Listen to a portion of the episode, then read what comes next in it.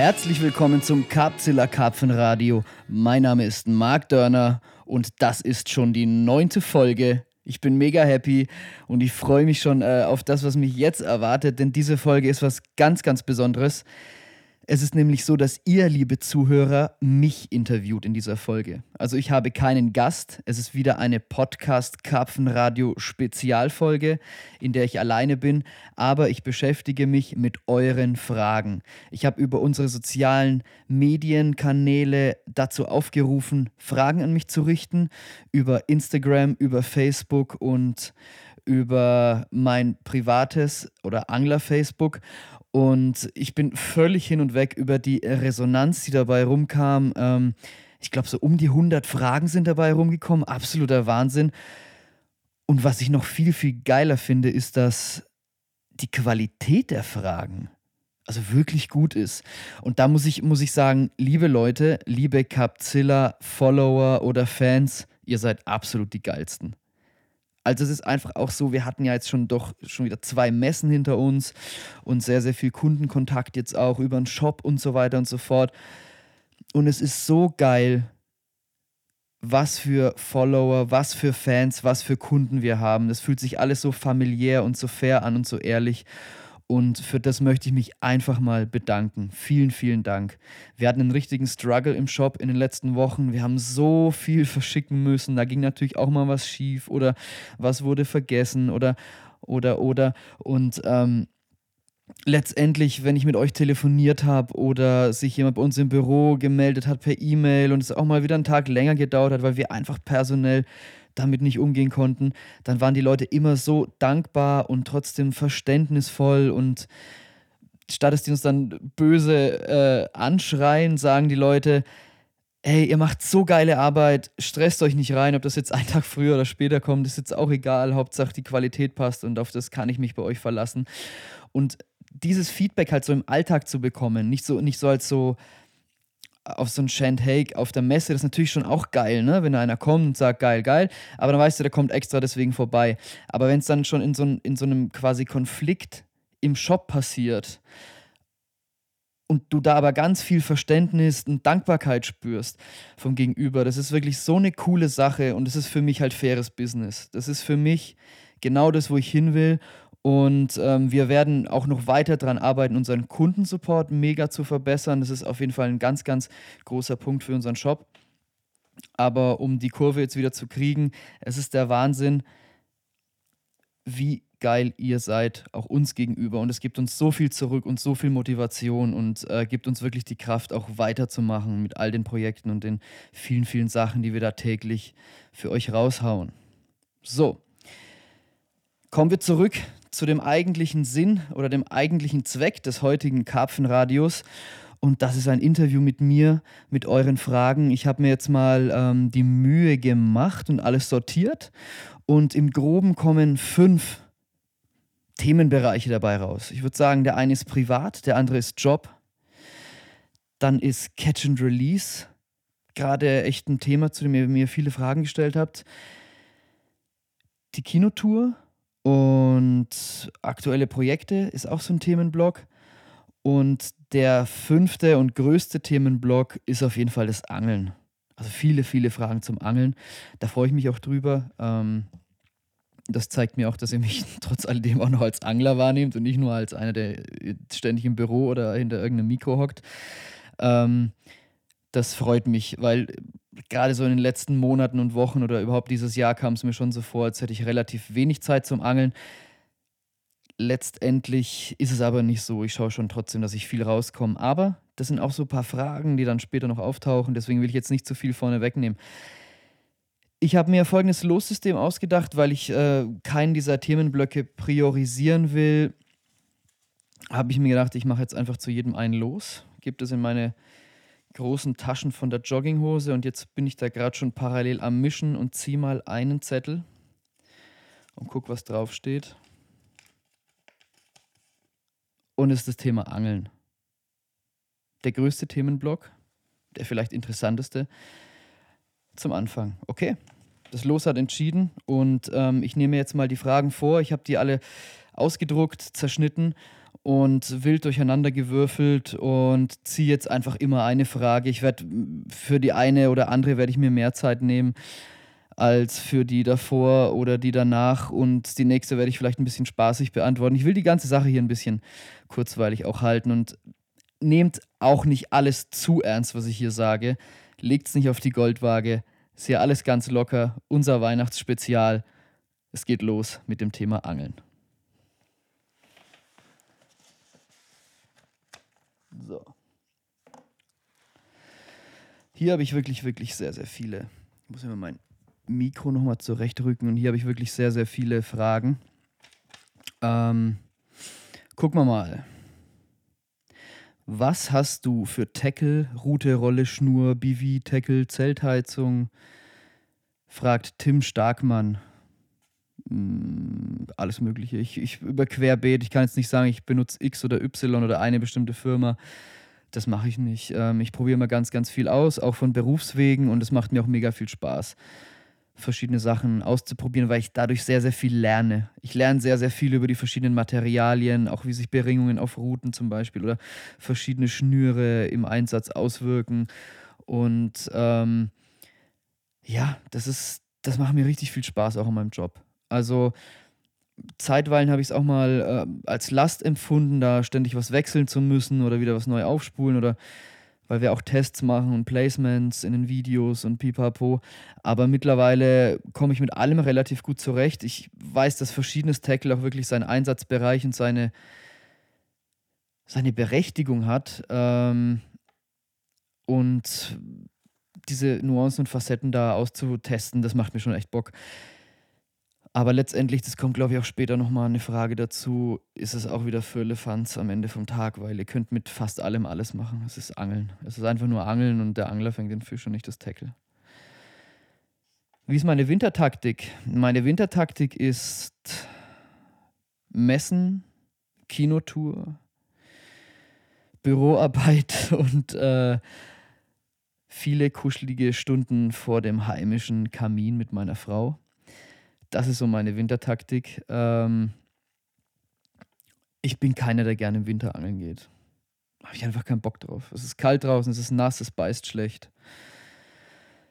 Warum soll ich mir das antun? Also, da gibt es so viele andere Sachen, was man machen kann. Das Leben hält so viel bereit. Und ähm, ich gehe im Winter auch gerne mal Snowboarden oder mache dann eine Fernreise, wohin, wo es warm ist, wenn ich mal ein bisschen mehr Zeit habe oder so. Also der Winter ist für mich schon auch so eine Zeit, wo wo ich ein bisschen Abwechslung finde und äh, mir auch gerne Zeit für andere Sachen nehme, weil es einfach am Wasser sau unproduktiv ist und ich mag es einfach produktiv angeln zu gehen. Ah ja, hier kommt schon die nächste Frage. Ähm, von Julian Pfund. Sind heutzutage wirklich nur noch das beste Tackle und die hochwertigsten Boilies für den Fangerfolg verantwortlich?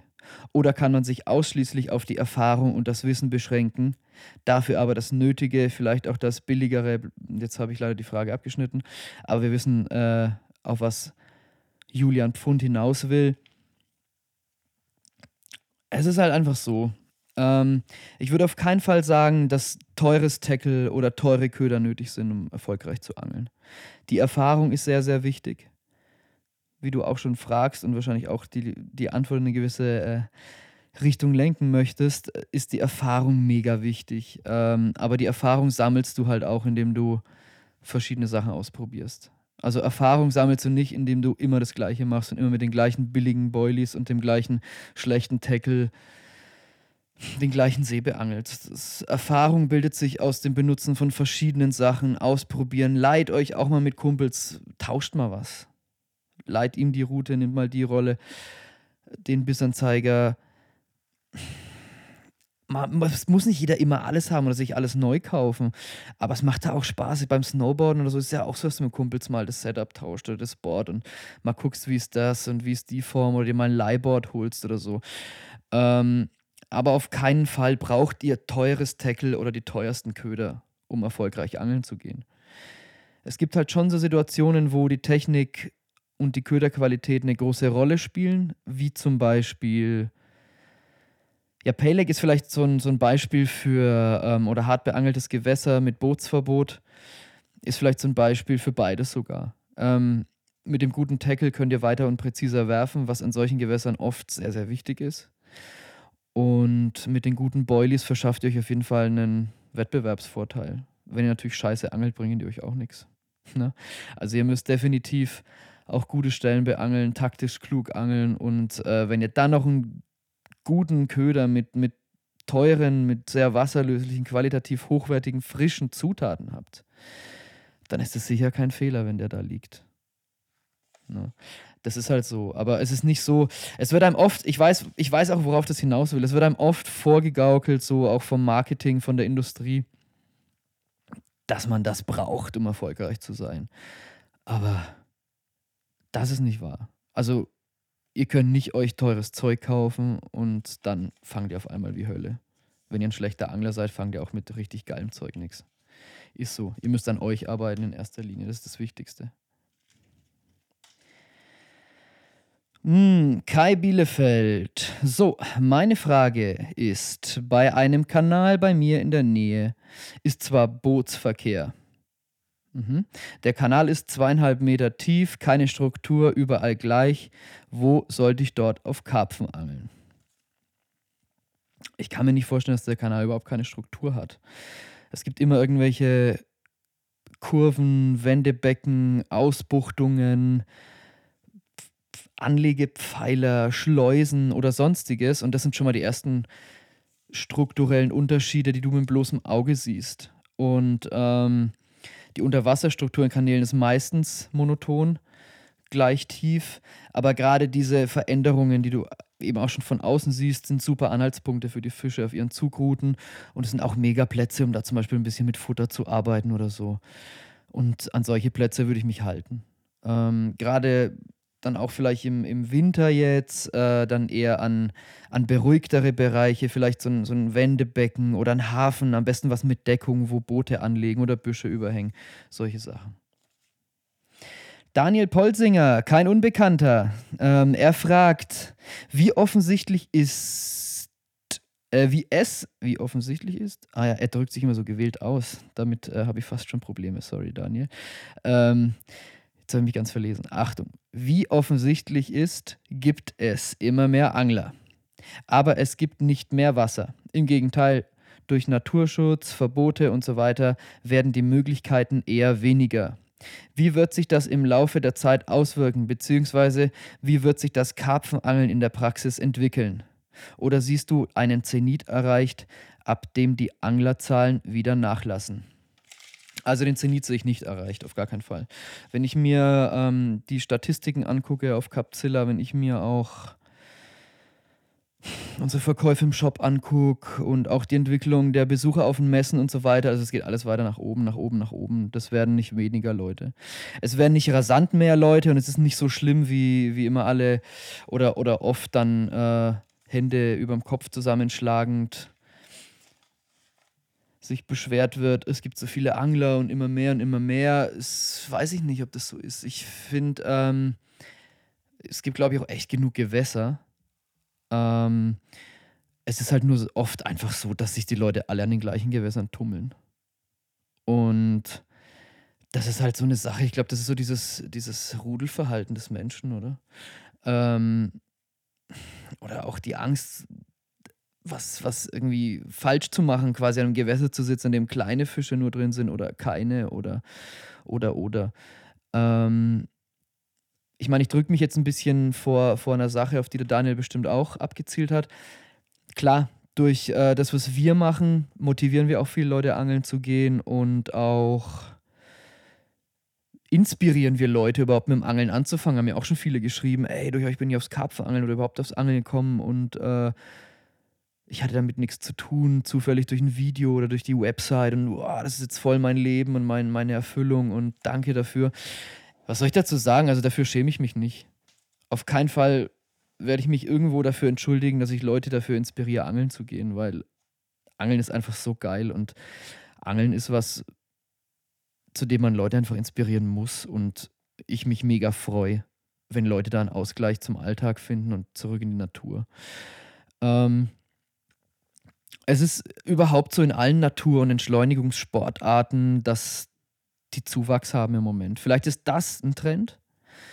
dass die Leute so raus wollen in die Natur und vielleicht ebbt dieser Trend irgendwann wieder ab. Aber ich kann es mir nicht vorstellen.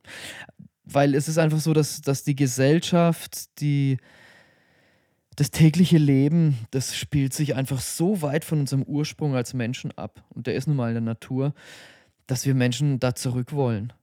Und dieser enge Kontakt, den wir gerade beim Angeln mit der Natur erfahren, das ist was, was vielleicht begreift der eine oder andere nicht so, weil er irgendwie dann doch gesellschaftliche Ziele wie, wie Fischgewichte oder Zahlen oder was weiß ich im Vordergrund stellt. Aber im tiefsten Inneren ist es, ist es genau das, was jeden Menschen rauszieht zum Angeln und in die Natur. Einfach dieses Getrenntsein, was wir durch die Gesellschaft und durch das Leben in der Stadt erleben. Es ist, das sitzt einfach in uns drin. Ne? Und wir, wir brauchen das. Ihr wisst es. Alle, die diesen Podcast anhören, die sich mit dem Thema intensiv auseinandersetzen, die wissen, wie gut ihnen das Angeln tut. Und pff, wie stressresistent man wird und wie viel es einem gibt, in der Natur zu sein. Und äh, ja, das ist halt so. Und wenn es mehr Menschen werden, dann haben wir mehr Gleichgesinnte. Das ist nichts Schlimmes. Man muss sich halt nur arrangieren und fair miteinander umgehen. Das ist alles. Ralf Stricker fragt: Hallo Marc, meine Frage: Hast du ein Lieblingsrick und wenn ja, welches? Lieber Ralf, ich, mein Lieblingsrig ist definitiv das, das am schnellsten und einfachsten zu binden ist. Ich, ich bin wirklich keiner, der diese Futzelei mag. Ich mag es nicht, Rigs zu binden, aber dennoch, wenn es drauf ankommt und wenn es sein muss, dann fische ich auch komplizierte Rigs oder fummelige. Aber grundsätzlich mag ich am liebsten ein Stiff Rig, entweder komplett durchgebunden oder mit weichem Haar. Das, ähm, dieses Danny Fabras IQD-Rig da, das ist auch ziemlich geil. Der Felix fischt das viel und äh, ich habe das auch schon ein paar Mal geangelt, aber dann hat es ehrlich gesagt, die, die, hat immer der Felix gebunden. das ist mir schon zu viel gefutzel.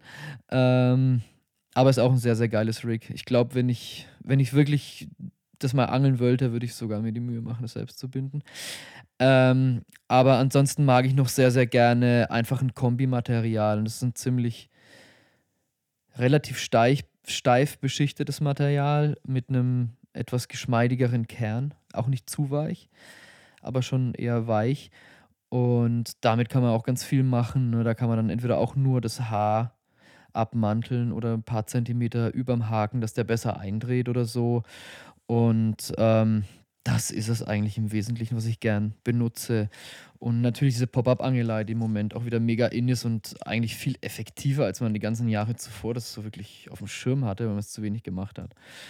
Ähm, da ist natürlich dann Hinged Stiff Rig oder ein Shot Rig natürlich auch der Oberknaller. Ne? Also es ist schon so, dass viele Rigs in verschiedenen speziellen Einsatzgebieten ihre Berechtigung haben. Also es kommt nicht ganz von ungefähr, aber sich verrückt machen braucht man auch nicht. Das Wichtigste ist, dass das Rig auf dem richtigen Platz liegt. Das ist schon mal das A und O. Das sind, glaube ich, 90 Prozent schon mal oder vielleicht sogar 99.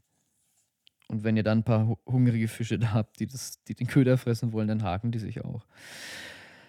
Aber ähm, natürlich, umso besser das Ganze angepasst ist und umso schärfer der Haken, umso schneller hakt ihr dann den Fisch auch. Um das jetzt nicht ganz so ähm, relativ hinzustellen. Marcel Wieland, wann gehst du endlich mal mit mir angeln? Bald schon, Marcel. Sehr, sehr bald. Arek Knabe. Können Karpfen farbliche Boilies unterscheiden oder nur den Geschmack? Puh, ähm, den nächsten, den ich fange, werde ich fragen, lieber Arek. Jens Ten. Meine Frage wird sein, wieso so viel Neid da ist. Finde ja so schon gut, was äh, du. Äh, finde ja schon gut, dass du öffentlich dazu stehst, dass du nicht mehr wiegst. Und dann habe ich gefragt, hi Jens, äh, kannst du die Frage konkreter formulieren? Welchen Neid gegenüber wem meinst du genau? Und bla bla bla. Und dann ging es auch gar nicht mehr ums Wiegen, sondern nur noch um den Neid. Äh, ich habe jetzt die Frage ja auch abgeschnitten leider, aber ich erinnere mich, dass er dann halt so allgemein auf Neid am Wasser und auf Tackle und auf Fischgewichte und die Leute labern halt viel Scheiße, ja. Es ist halt, in unserem Hobby hat man halt oft einfach zu viel Zeit und irgendwie muss man die auch äh, totschlagen. Und wenn man dann irgendwann nicht mehr weiß, über was man sich unterhalten soll, dann unterhält man sich halt im Zweifelsfall über andere und dann kommt meistens nichts Gutes dabei raus. Ähm, Aber das ist halt so. Grundsätzlich ist, sind neidische Aussagen oder wenn einer über jemanden herzieht in aller Öffentlichkeit oder irgendwas schlecht macht, das sagt immer viel mehr über denjenigen aus, der das sagt, als über den, den der gesprochen, über den, über den gesprochen wird. Also der Dritte, über den gesprochen wird, der spielt einen völlig passiven Teil und es ist so viel Interpretation dann immer in diesen Sachen. Und wenn da einer richtig fies über einen anderen herzieht oder was schlecht redet, dann sagt es immer ganz, ganz viel über den aus, der das sagt. Ja dann merkt man schon, dass der dann neidisch ist oder das dem nicht gönnt oder das vielleicht selber gern so hätte oder, oder meint, er hätte was mehr verdient. Aber es ist einfach so, dass erfolgreiche Leute in den seltensten, seltensten Fällen, naja, eigentlich nie ohne Grund erfolgreich sind. Die machen irgendwas grundlegend richtig. Und man sollte lieber gucken, was ist das und sich davon inspirieren lassen oder für sich entscheiden, oh, das finde ich voll doof, dass der deswegen erfolgreich ist. Äh, vielleicht weil ein Raffzahn ist oder so, dann muss man sich halt dagegen entscheiden gucken, gibt es da Alternativen. Aber man muss an sich arbeiten und nicht andere Erfolge schlecht machen. Das ist der einzige Weg und Neid ist. Neid hat immer mit Angst zu tun, dass man zu kurz kommt. Ist nicht mehr und nicht weniger.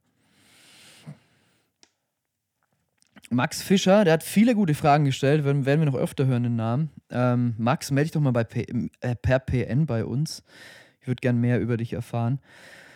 Ähm, du stellst sehr, sehr gute Fragen und ja, vielleicht kannst du auch mal für uns, für Capzilla, ein paar Interviews führen oder so, ne? Ähm, da werden wir auch noch später darauf zu sprechen kommen. Wir müssen unbedingt unsere Mannschaft vergrößern. Wir brauchen mehr Output. Es gibt einfach zu viel gute Sachen zu berichten. Äh, Max Fischer, hältst du den Umgang mit Blei, insbesondere Knetblei, für unbedenklich? Beziehungsweise hast du die Befürchtung, dass auch im Angelsport ein Bleiverbot kommt? Max, ich halte es überhaupt nicht für unbedenklich überhaupt gar nicht. Also, ich bin kein Chemiker und ich kann dir das auch nicht genau sagen. Da gab es jetzt auch schon die tollsten Diskussionen auf Capzilla übrigens auch mal auf der Facebook-Seite oder so. Der eine sagt, es ist hochgiftig, der andere sagt, es reagiert nicht mit Wasser. Aber ich sage, es ist definitiv was, was da unten nicht hingehört, was wir da reinbringen und von daher ist es schon mal per se falsch. Ähm, wir sollten immer versuchen, kein Blei zu verlieren. Nur wenn es absolut nötig ist. Aber bevor ich einen Fisch abreiße, dann verliere ich lieber mein Blei. So, so schaut es halt aus. Ähm, es gibt jetzt übrigens auch so, so Stein. Steingeschichten gibt's. Ähm, wir haben das ja auch im Mackinenza schon gezeigt äh, mit Fahrradschläuchen. Jetzt gibt es ganz tolle aus Naturkautschuk, eine Lösung von Jungs aus dem Osten. Ich glaube äh, Chemnitz oder so. Äh, wir haben darüber berichtet. Wir haben darüber berichtet auf Capzilla. Ich poste den Link mal unten in die Show Notes. Ähm, geile Alternative zu Blei auf jeden Fall. Bitte hinterlasst nicht unnötig Blei irgendwo im Wasser. Das ist auf keinen Fall geil. Ähm, habe ich die Befürchtung, dass auch im Angelsport ein Bleiverbot kommt? Pff, nö, habe ich nicht. Wenn es so ist, dann müssen wir halt reagieren und uns was Neues einfallen lassen. Aber warum soll ich mir über ungelegte Dinge, auf die ich keinen Einfluss habe, einen Kopf machen? Ich versuche, das Blei aus dem Wasser rauszuhalten. Ähm, wenn ich nicht angeln bin, nicht aktiv, es an meiner Schnur hängt. Und äh, versuche da keinen Schmutz zu hinterlassen. Und wenn das jeder macht, dann gibt es schon mal kein Bleiverbot wegen den Anglern. Und äh, wenn dann irgendeins kommt wegen was anderem, dann können wir auch nichts machen, müssen wir nur reagieren und fertig. Stefan Schlicher, hi Marc. Ich versuche, mich mit meiner Frage bzw. meinem Thema so kurz wie möglich zu halten. Und das war jetzt schon so lang wie seine ganze Frage, die folgt. es ist ja bekannt, und du hast es schon im Podcast mit Brocke klar ausgedrückt, dass für dich persönlich das Thema Paylex eher ein Graus ist. Jetzt gibt es aber, oh, jetzt muss ich aber ganz ehrlich sagen, da bin ich dem Stefan auf die Füße getreten, weil die Frage ist noch viel länger. Oh ja, ja, ja, ich habe ich habe Gott sei Dank mein Handy zu halt. Ich habe es nämlich aus Versehen wieder abgeschnitten in, meinem, in meiner Euphorie ähm, knüpfen wir an. Ausgedrückt eher ein Graus. Jetzt gibt es aber sehr viele Angler, die aus diversen Gründen Jugendliche oder eigenes Auto, beziehungsweise äh, Jugendliche ohne eigenes Auto, beruflich sehr Beschäftigte, Gegebenheiten der Region und so weiter, die nicht die Möglichkeit haben, wilde und abenteuerliche Gewässer zu beangeln. Ich spreche da aus eigener Erfahrung, da es bei uns in der Region quasi keine vernünftigen Gewässer dieser Art gibt. Also ist man gezwungen, an sogenannten Paylakes, ich persönlich finde diesen Begriff sowieso sehr dehnbar, zu angeln. Nicht falsch verstehen, ich verliere mich gedanklich wahnsinnig gerne in euren Stories über geile große Gewässer. Auf der anderen Seite bleiben die meist wohl nicht mehr als ein Traum. Hm, verstehe ich. Welche Tipps könntest du also den Betroffenen zu dem ungeliebten Thema geben? Ich werfe mal ein paar Stichworte in den Raum. Vorbereitung, Gewässerwahl, Location, Taktik, Futtertackle, Verpflegung. Vielleicht kannst du mal erzählen, wie du an so einen Trip früher rangegangen bist, womöglich beispielhaft für ein neues, unbekanntes Gewässer. Würde mich freuen, wenn ein paar Worte zu diesem Thema von dir hören. Liebe Grüße aus der Steiermark. Ja, seht ihr mal, ne? Jemand, der aus der Steiermark kommt, eine absolute Big Fish-Region, ähm, wo viele sagen, wow, was sie da für Fische haben und so. Und der sagt, hey, ja, aber wir haben halt auch nicht diese wilden Gewässer, sondern es hat halt schon eher den Pay Lake-Charakter oder Privatsee oder, oder überlaufen. Und ich weiß auch, was du meinst. Du meinst nicht nur Pay Lake, sondern halt auch einfach hart beangelte Gewässer. Und das ist tatsächlich auch die Realität der meisten Angler an deutschen Gewässern, dass die an Seen sitzen, an denen halt Wochenende für Wochenende viele Leute sitzen. Und ähm, da spielt Angeldruck einfach eine wahnsinnig wichtige Rolle. Und Angeldruck macht vieles schwerer, weil es sich auf das Verhalten der Fische auswirkt. Und deswegen muss ich auch ehrlich sagen, mag ich solche Gewässer nicht, weil mir macht es nicht so sehr Spaß, gegen andere Angler zu angeln. Ich angel gerne an natürlichen Gewässern und äh, auf natürliche Fische. Klar, weil die auch sind auch leichter zu fangen. Ähm, logisch. Äh, zumindest unter gewissen Umständen. Wenn wir jetzt nicht das mega.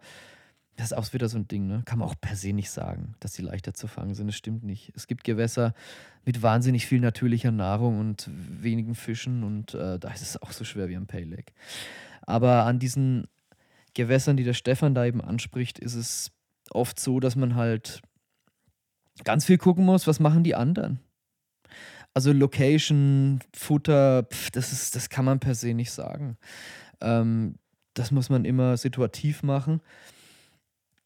Und wie es grundsätzlich funktioniert, wäre jetzt ein bisschen weit ausgeholt, ne? alle Situationen durchzugehen, da müsste man schon konkreter werden.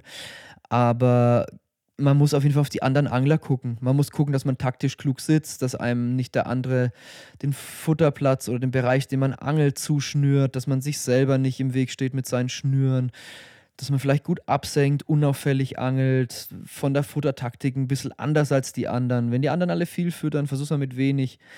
Wenn es über längere Zeit nicht gut aufgeht, dann ist es vielleicht ein Gewässer, wo die Fische einfach sich an das viele Futter gewohnt haben. Das habe ich auch schon äh, miterlebt, dass ich an einem Gewässer, wo ich dachte, hey, da stelle ich dann nur Fallen, weil die füttern alle wie verrückt war ich dann trotzdem der Gelackmeierte, weil die Fische einfach auf Futter abgefahren sind. Ähm, das sind so Sachen, die muss man ausprobieren. Und das ist ja auch der Spaß an der Sache. Leute, probiert Sachen aus.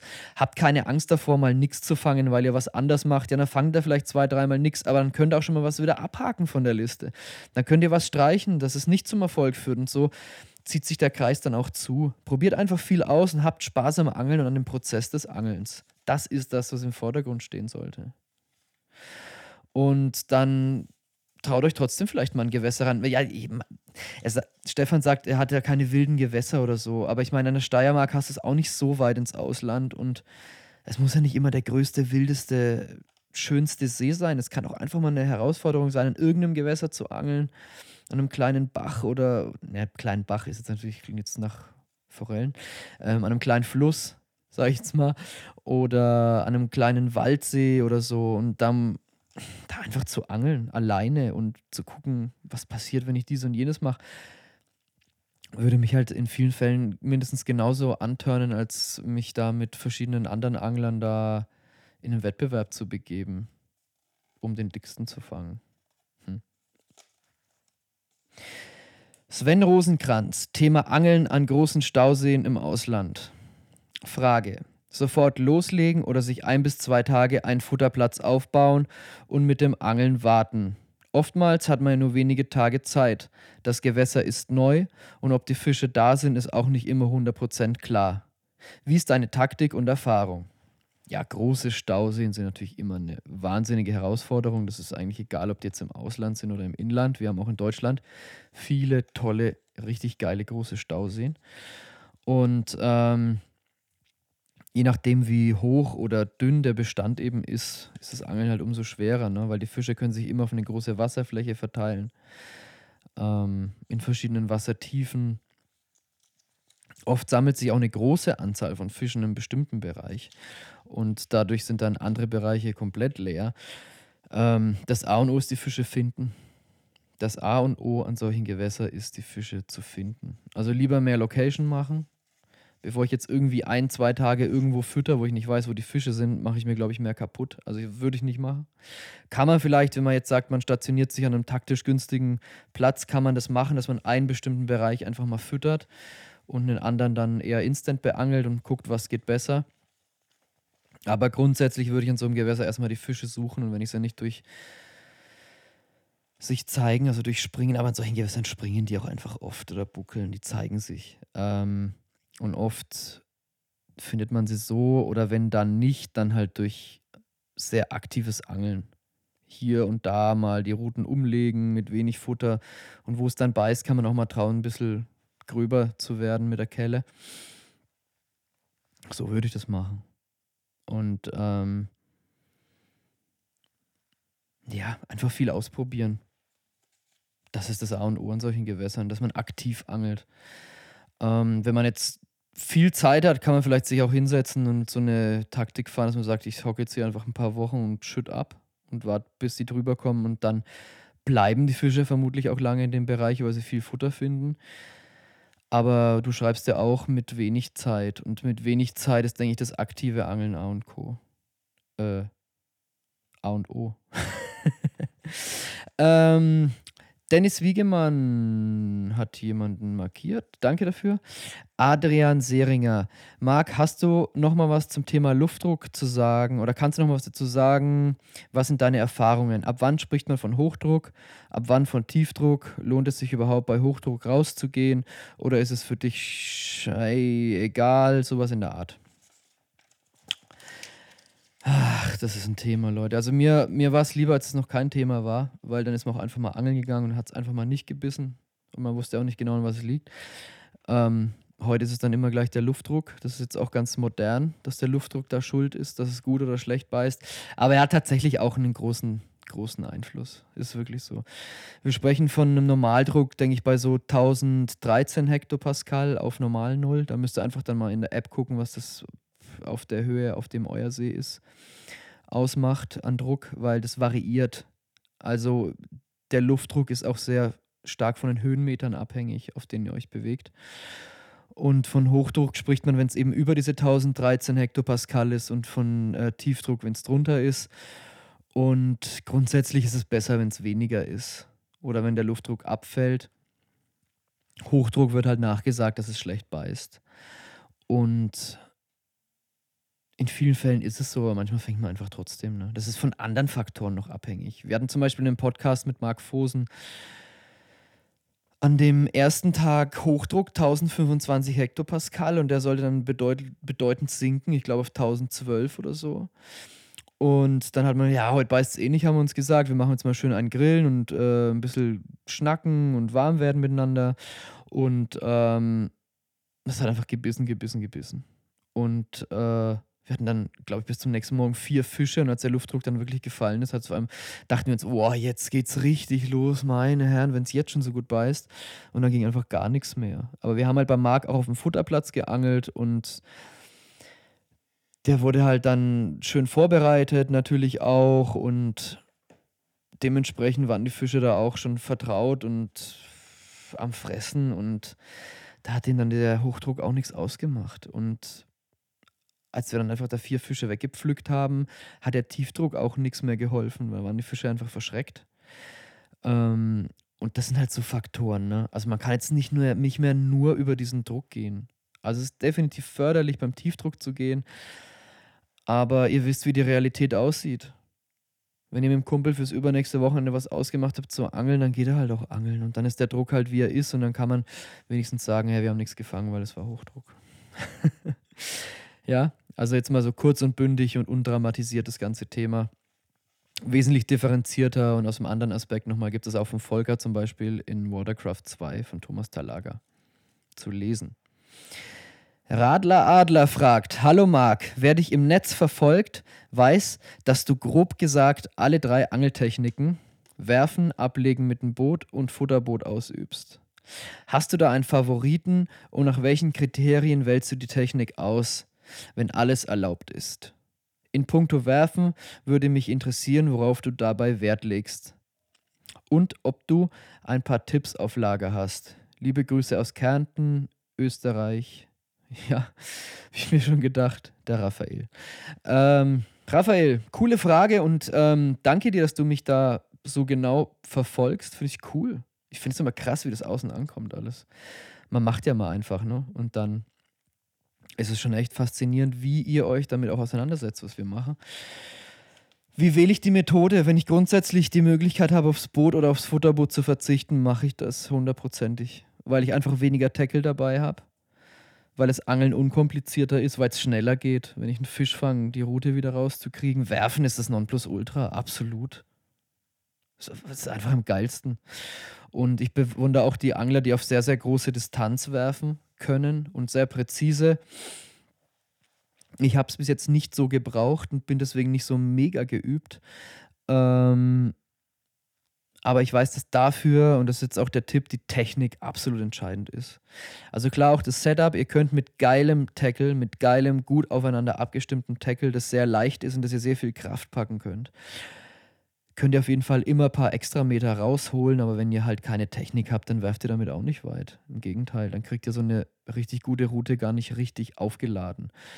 Ähm, deswegen ist das A und O die Technik, an der müsst ihr arbeiten. Da gibt es auch sehr, sehr viel Info dazu im Internet. Ähm, Gerade bei den Free Spirit Jungs kann man da sich auch einiges abgucken. Die, hatten, die haben eine ganze DVD, glaube ich, äh, auf YouTube online. Kostenlos. War total witzig. Ich habe mir die damals bestellt und eine Woche später war sie kostenlos im Internet. ähm, guckt euch das auf jeden Fall an. Dann würde ich als nächstes auf große Distanz dann mit dem Boot ablegen. Geht halt nicht anders, ne? Ähm, oder im Kraut. In sehr verkrauteten Gewässern müssen wir auch mit dem Boot angeln, weil wir die Fische nicht vom Ufer drillen können, ne, zum Beispiel. Es gibt halt Situationen, da können wir aufs Boot nicht verzichten. Wenn ich es kann, dann tue ich es. Futterboot, da wo Boot verboten ist. Ansonsten lasse ich da die Finger davon, ganz ehrlich. Ähm, es gibt viele Fans, auch zu Recht. Und es macht auch Spaß mit Futterboot, solange es funktioniert. Aber Wasser und Elektronik, das ist halt, das sind halt keine Freunde ne? von von Natur aus nicht und ganz logisch. Und ich hatte bis jetzt schon immer, ich hatte noch mit jedem Futterboot äh, echt so Situationen, wo ich mich aufs Boot verlassen habe und hat es im entscheidenden Augenblick mich im Stich gelassen. Ähm, und deswegen habe ich da echt für mich entschlossen, meine Angeleien nicht von sowas abhängig zu machen. Weil es einfach zu random ist, wie es funktioniert. Ähm, wenn ihr auf weite Distanz angeln müsst und kein Boot benutzen könnt, oder dürft, dann führt natürlich kein Weg am Futterboot vorbei. So einfach ist es. Also es sind verschiedene Werkzeuge und jedes Werkzeug hat seinen Einsatzzweck. Und am liebsten halt, wie gesagt, so unkompliziert wie möglich. Ja, nochmal zur Wurfdistanz ganz kurz. Natürlich, umso dünner die Schnur, umso besser. Und ähm, die Technik, wie gesagt, und vielleicht einen schönen Leader. Es gibt dann so, so tapered Leader, so Keulenschnüre, die vorne dicker sind, dass man schön durchziehen kann. Und so Feinabstimmungen mit Setup sind dann nachher natürlich auch noch wichtig. Ne? Oder wenn ich dann am Ufer angel und werfe, nur so Unterhandwürfe oder auf keine großen Distanzen, dann müsst ihr eigentlich gar nichts beachten. Einfach auswerfen das Ding und darauf vertrauen, das funktioniert dann. Auf was ich auf jeden Fall achte, ist immer schön das Blei runterzufühlen, damit ich weiß, liegt die Montage frei. Und dann gucke ich einfach, dass ich die, die Schnur in einem möglichst geraden Winkel zur Route kriege, also parallel zum Routenblank. Und dass ich die Schnur in entsprechenden Fällen möglichst absenke, dass die, dass die nicht auf dem Wasser aufschwimmt oder um irgendein Krautfeld komisch läuft, sondern möglichst direkt zum Bissanzeiger und ähm, am besten am Grund liegend, soweit möglich. Also ich fische auch sehr, sehr gerne dann Slack und so, das mag ich super gerne beim Werfen. Ähm, aber das kommt dann auch wieder komplett auf die Situation an. Nils Strototte fragt, was machst du, um nach vielen Blanks wieder Motivation aufzubauen? Tja, Nils, ich blenke nicht. nee, so ist es nicht, aber so viele Blanks kriege ich meistens nicht zusammen, weil ich äh, wenn du blankst, machst du was falsch. Man sagt dann oft, die Fische fressen nicht, aber es ist nie so, dass kein Fisch frisst. Also, wenn du ein bisschen deine Hausaufgaben machst und dann auch wieder mit dem Thema Luftdruck und äh, Location und äh, Fische suchen und so, dann blankst du halt in der Regel nicht lange. Und, äh, und wenn es dann einfach eine harte Nuss ist von Gewässer, an dem die Fische einfach sehr, sehr schlecht beißen, dann ist es einfach eine Herausforderung. Die, die ist mir Motivation genug. Ähm ich kann mir auch vorstellen, dass du wissen willst, wie geht man damit um, wenn man vielleicht das Vertrauen dann in sein Angeln verliert, weil man so lange nichts fängt. Dann geh an ein Gewässer, an dem du dich heimisch fühlst, an dem du dich gut auskennst und leih ein paar Fische raus und nach zwei Nächten weißt du, du kannst es immer noch und es liegt nicht an dir, sondern ähm, du musst einfach was verändern an deinem Angeln. Jo. Jan Heinisch, hallo Marc, mich würde was zum Thema Zuckmückenlarven interessieren und anderen natürlichen Nahrungsquellen, wo man sie findet. Hm, wo findet man sie? Ja, Im Wasser. Also muss halt einfach bei der Location, das Teil deiner Location herauszufinden, was fressen die Fische, was ist die natürliche Nahrung und dann versuchst du Orte, an denen die natürliche Nahrung gehäuft vorkommt, ausfindig zu machen und dort versuchst du zu angeln, weil das die Fressplätze der Fische sind. Oder im Idealfall versuchst du sogar deine ganze Angelart an dieser natürlichen Nahrung oder nach dem natürlichen Fressverhalten der Fische auszurichten. Wie zum Beispiel, wenn sie viel Zugmückenlarven im Schlamm fressen, dann sind es meistens Fische noch mit weichen Mäulern und die im Schlamm wühlen und so. Und dann wirst du natürlich auch gucken, dass du vielleicht mit dem Schlamm arbeitest, ähm, um die Fische aufmerksam zu machen. Oder dass du vielleicht sogar mit kleinen Ködern und kleinen Haken angelst, die, die gut greifen und leichteren Bleien, weil die Fische weiche Mäuler haben oder solche Sachen. Ähm, das ist immer alles ein großes Puzzle, das Angeln. Ähm, ja, oder meinst du vielleicht, wo man sie findet, um damit zu angeln? Da gibt es natürlich ähm, im Angelsektor ähm, mittlerweile auch ganz cooles Futter. Ne? Also Badgers Best zum Beispiel bietet ja sogar Zuckmückenlarven in der Dose an, statt Thunfisch, um Protect Tuna-mäßig äh, davon abzuwerben, Thunfisch zu benutzen, der vom Aussterben bedroht ist, um in den Groundbait zu mixen oder so. Also auch im Angelbereich, in, in, in der Angel- Industrie, im Köderbereich, findest du mittlerweile natürliche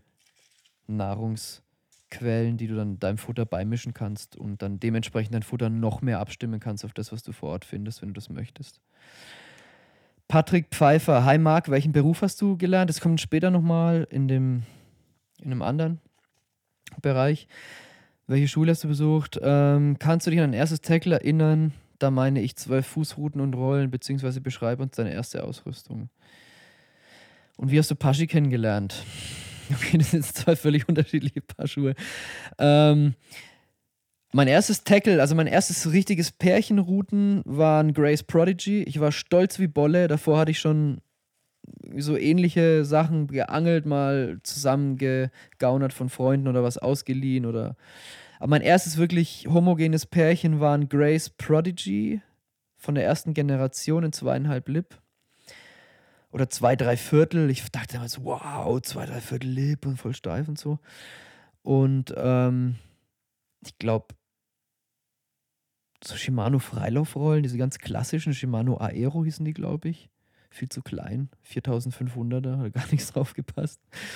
Und ähm, The Beast Bissanzeiger. The Beast. Wer kennt sie noch? Von ich, möchte, ich weiß gar nicht, von welcher Firma die waren. Exori? Gibt's sie noch? Ich muss mal ganz kurz googeln, Leute. The Beast, das jeden Fall so ganz, ganz mega schrille Bissanzeiger. Die gibt es mittlerweile gar nicht mehr. The Beast Bissanzeiger, ich google gerade. Auf eBay Kleinanzeigen? Nein, ist nicht mehr da. Ähm, naja, okay, bevor wir uns jetzt da verlieren. Exori war es, ja. Ähm, ja, so sah das aus. Und irgendwelche No-Names, Hänger und äh, Dann noch meistens irgendwelche schlechten, billigen Baits oder so. Ähm, wie hast du Paschi kennengelernt? In Braunfels tatsächlich. Also ich kannte ihn natürlich schon aus den Medien. Und in Braunfels hat man sich dann mal getroffen und war sich auf Anhieb sympathisch. Und er hat mich mega unterstützt am Anfang, weil er für den Carb Connect gearbeitet hat und mich da auch untergebracht hat in meinen ersten Artikeln. Davor habe ich es einfach nicht geschafft, dass die das drucken, aber Paschi hat es möglich gemacht. Also ich könnte euch beim Paschi bedanken. Ohne den hätte es nie so eine Entwicklung genommen. Ähm, ja, und da haben wir uns halt gut unterhalten. Und seitdem ist die Geschichte keine Geschichte mehr, sondern Wahrheit, meine Freunde. Und da fragt noch einer, wie hast du Felix Pinedo kennengelernt? Der MW Fishing. Ähm, und der Roman C3 antwortet schon. Sie haben sich beim Angeln am Kanal kennengelernt, weil er hat Felix richtig gut gefangen und das hat Marx Aufsehen geweckt. Ja, ungefähr so kann man das sagen. Ähm, Felix saß da, wo ich sonst immer saß und ich dachte mir, wer hockt denn jetzt da? Oh Mann, ey. Ähm, ja, aber er hat auch coole Sachen gemacht und äh, Felix schon ein gewitzter Angler. Und ja, so führte eins zum anderen. Ich glaube, wenn ich anglerisch da nichts für ihn übrig gehabt hätte, dann wäre der Kontakt auch nicht so intensiv entstanden. Ähm, ich habe da einfach auch sehr viel Talent gesehen mir gedacht, wow, cool, ey, das wäre auch langfristig jemand, der super zu Capzilla passt. Der war natürlich noch sehr, sehr jung damals, 16 oder so. Ne? Man lässt es dann natürlich erstmal reifen, das Ganze, aber es hat sich jetzt einfach so entwickelt. Felix äh, wohnt ganz in der Nähe, hilft uns sehr viel und macht ganz viel, was auch zu Capzilla passt und das finde ich cool. Und er fühlt sich da auch wohl bei uns und ja, Deswegen waren wir jetzt auch schon einige Male angeln, sogar auf Tour und äh, jetzt in Marokko und er kommt auch zur Kinotour wieder mit komplett und so weiter. Ja, so ist es halt mit dem Angeln. Da lernt man einfach Leute kennen, die zueinander passen. Matteo Kassel fragt, kann man bei Capzilla ein Prakt... Oh, das passt aber jetzt nicht. Das muss ins, ins Business. Das kommt zu Job rüber. Ach so, aber dann kommt noch, seit wann angelst du äh, explizit auf Karpfen? Explizit auf Karpfen. Ich glaube, seit ich 18 bin, würde ich mich als Karpfenangler bezeichnen. Und davor habe ich alles gemacht, vor allem gerne Raubfisch. Benny Almer, wie richtest du deinen Futterplatz in kälteren Zeiten? Nicht. Also ich fütter nicht jetzt, wenn es kalt ist. Ich würde, wenn ich einen coolen Futterplatz habe, einen sehr guten Futterplatz im Herbst, der super funktioniert, ähm, dann würde ich vielleicht versuchen, ein bisschen tiefer zu verlagern oder direkt tief aufzubauen. In der Wassertiefe, die sich nicht so stark von den Witterungsbedingungen beeinflusst und äh, nicht so schnell sich verändert. Und würde dann versuchen, den Platz möglichst lang in den Winter reinzuziehen. Auch vielleicht mit äh, weniger Füttern dann und so weiter. Und Umstellung des Futters auf kleineres Futter das dann mehr Fläche deckt bei geringerer Menge. Ähm, so würde ich es machen. Aber ich würde zum Beispiel nicht anfangen, jetzt bei der kalten Jahreszeit zu füttern. Das, ich gehe schon wenig angeln zu dieser Zeit und äh, die Fische fressen auch nicht so viel. Und wenn du meinst, du musst unbedingt, dann nimm kleines Futter, fütter ganz, ganz wenig und äh, such dir Plätze, wo du die Fische auch wirklich vermutest. Also da irgendwo irgendwie Futter reinzukippen im kalten Wasser, das macht keinen Sinn. Auch im Frühjahr ist das völliger Quatsch. Da angelst du jetzt am besten und auch im Frühjahr eher mit Pop-ups, suchst die Fische aktiv und lässt mal das Futter im Eimer. Ähm, Carpfishing MKE. Deine Meinung zum Lac de Saint-Cassien? Cassien. Lac de Saint-Cassien. Regeln, Fische und so weiter. Es ist eine Schande und eine sehr, sehr große, traurige Sache, dass man am Cassien nicht mehr nachtangeln darf. Der Cassien ist ein absolut wunderschönes Gewässer, episch, mystisch, mediterran. Es ist.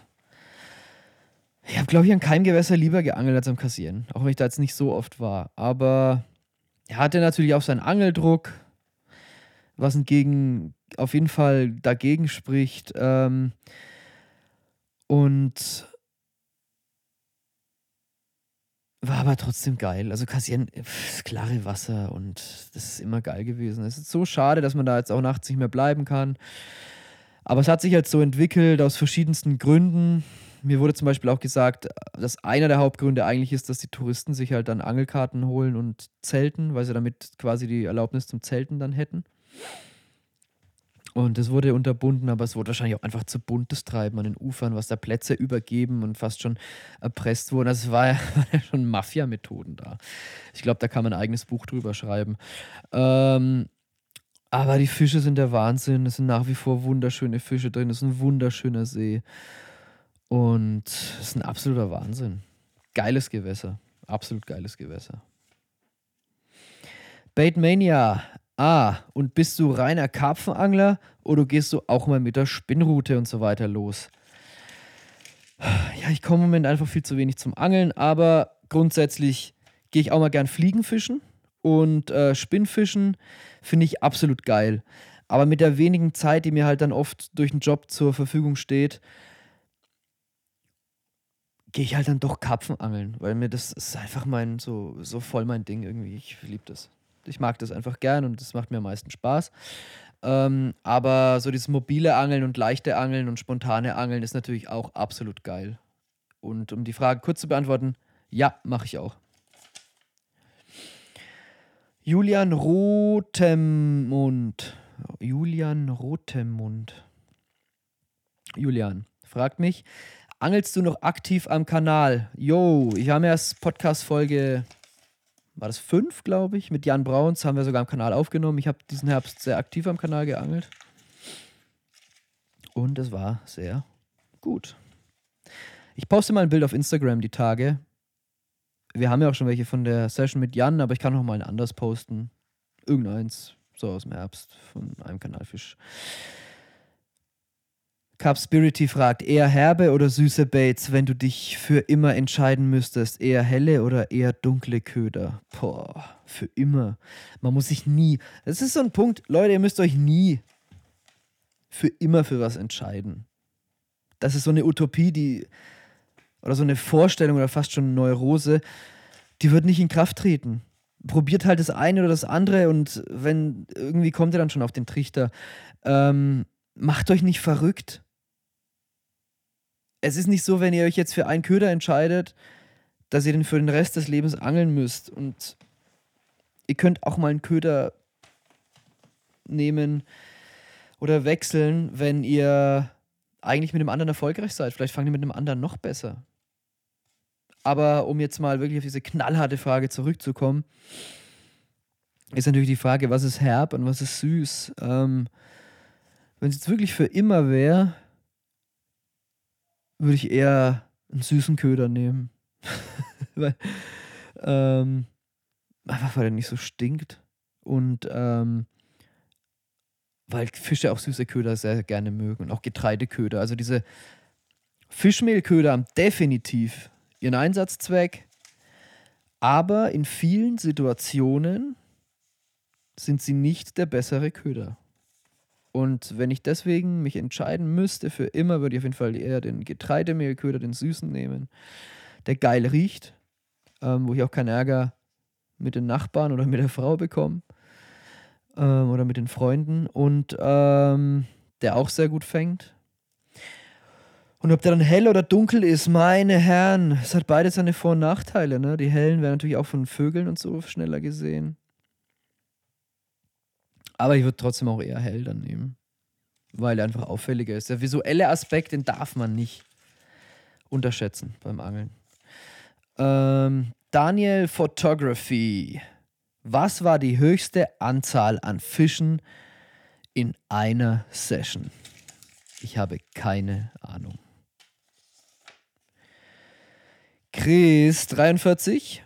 Was sind gute Strategien für stark beangelte Szenegewässer, in denen man gerade, wenn es vertraulichen Infos mangelt, gerade dann, wenn man für sieben Tage im Jahr an einem Gewässer fährt und wenig Erfahrung dort hat? Ja, Chris.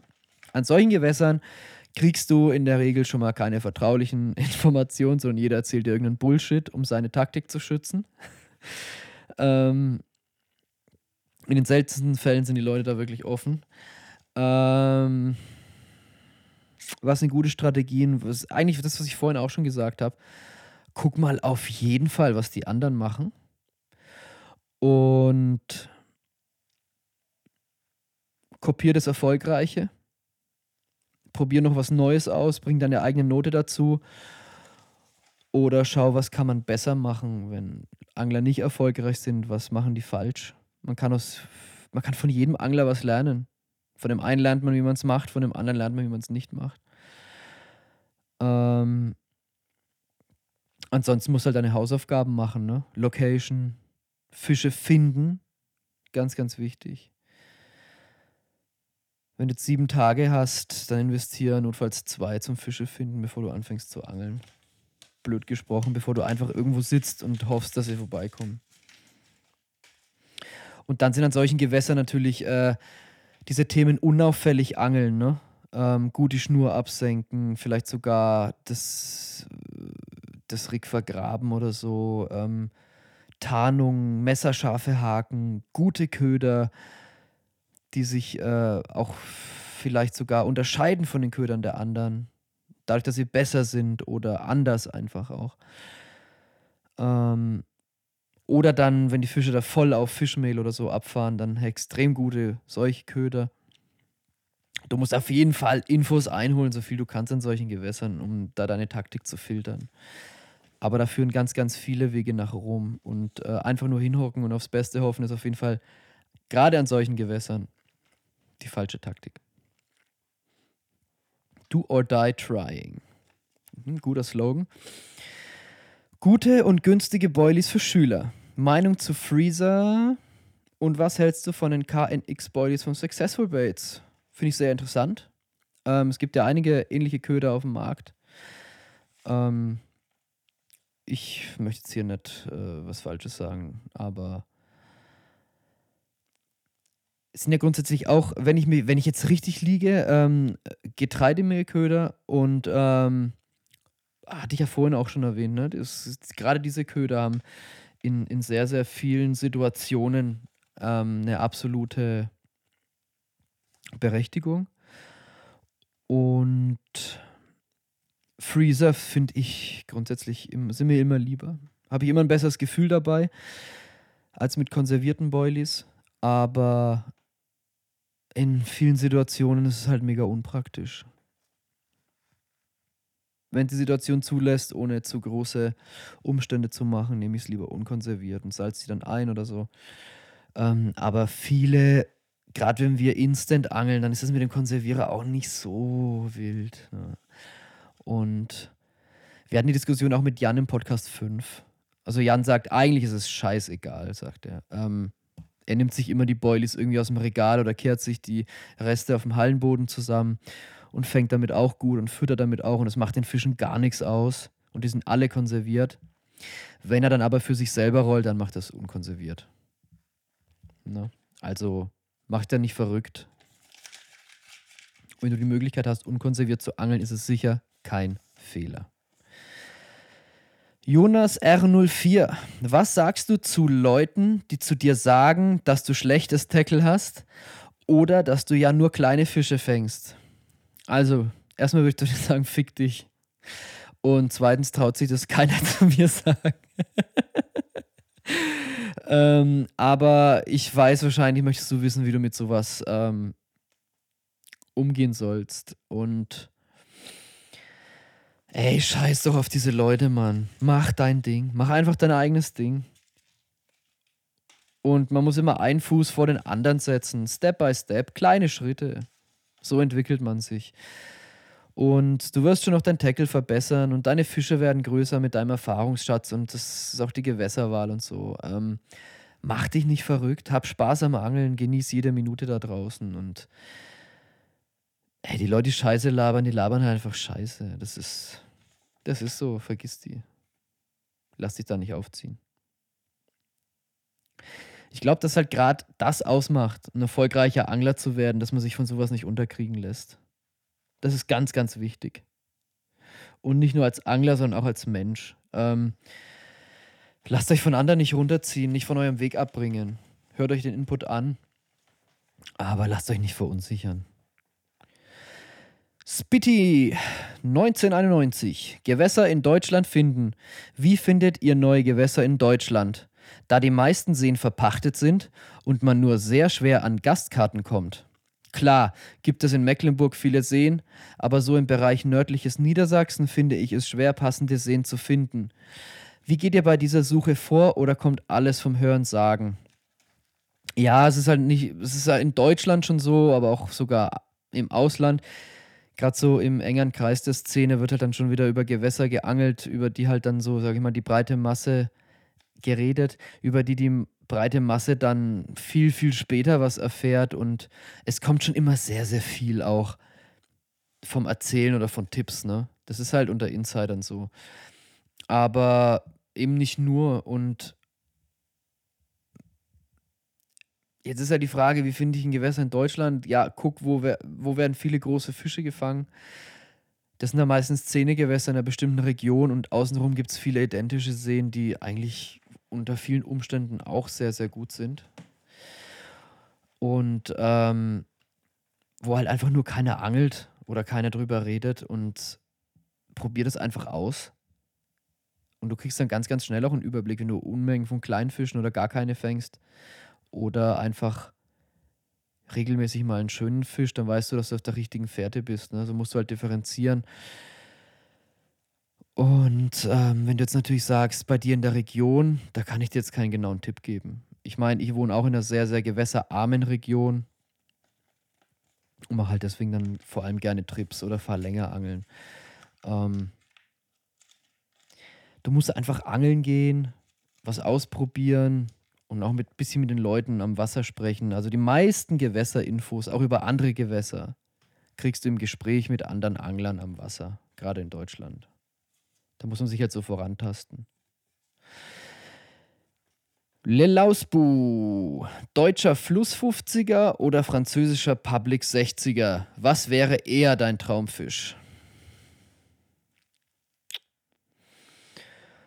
Boah jetzt nur das vom Gewicht abhängig machen, das finde ich irgendwie unzulänglich, das reicht mir nicht. Ähm, da wäre mir, glaube ich, der deutsche Fluss 50er sogar lieber.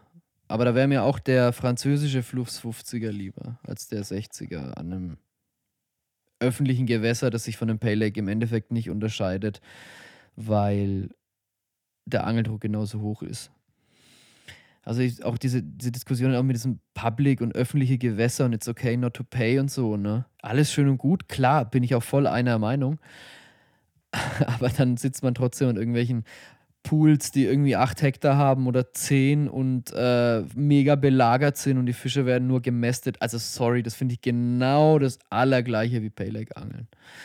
Ähm, wenn jetzt natürlich davon sprichst, dass ich an einem riesen Stausee Angel, ähm, über ich gar nichts weiß, in wilder Natur und mir da in einer, in einer geilen Session da so als Topfisch einen 60er erarbeite, na, dann ist das natürlich auch so eine sehr reizvolle Vorstellung. Ich finde beides geil. Und ich habe auch beides noch nicht gefangen. Muss jetzt mal kurz überlegen. Aber meine dicksten Fische habe ich in Deutschland gefangen. Ähm, aber haben nur nicht im Fluss. Ich habe auch im Kanal noch keinen Fuffi gefangen, Leute. Als ich noch Kanal geangelt habe, gab es noch gar keine Fuffis in Kanälen. ähm, Carp Lukas, wie bist du zum Karpfenangeln gekommen? Ähm, zum Karpfenangeln durch Marco, der auch mein Trauzeuge war. Ja, ich habe geheiratet ähm, einen meiner besten Freunde, der auch gar nicht mehr so ein heißer Angler ist, aber den habe ich damals im Fitnessstudio kennengelernt. Ähm, und der war eher so karpfenangeltechnisch, ich war noch mehr so auf Raubfisch. Da war ich so 16, 17 und äh, irgendwie hat der mich dann da mal mitgenommen an einen coolen See und haben wir gut gefangen und irgendwie hat, es hat mich gleich gepackt. Also ich habe schon öfter mal probiert, dann auch mit Baits und so vorher. Das hat nie, nie so richtig geklappt. Aber als ich dann angefangen habe, da Vertrauen reinzufassen und äh, dann auch gemerkt habe, dass die meisten Gewässer der Region sich eher dafür eignen, dann ist es halt schnell um mich geschehen und so hat eins zum anderen geführt. Carp Hunting Germany fragt, was ist mein größter Karpfen?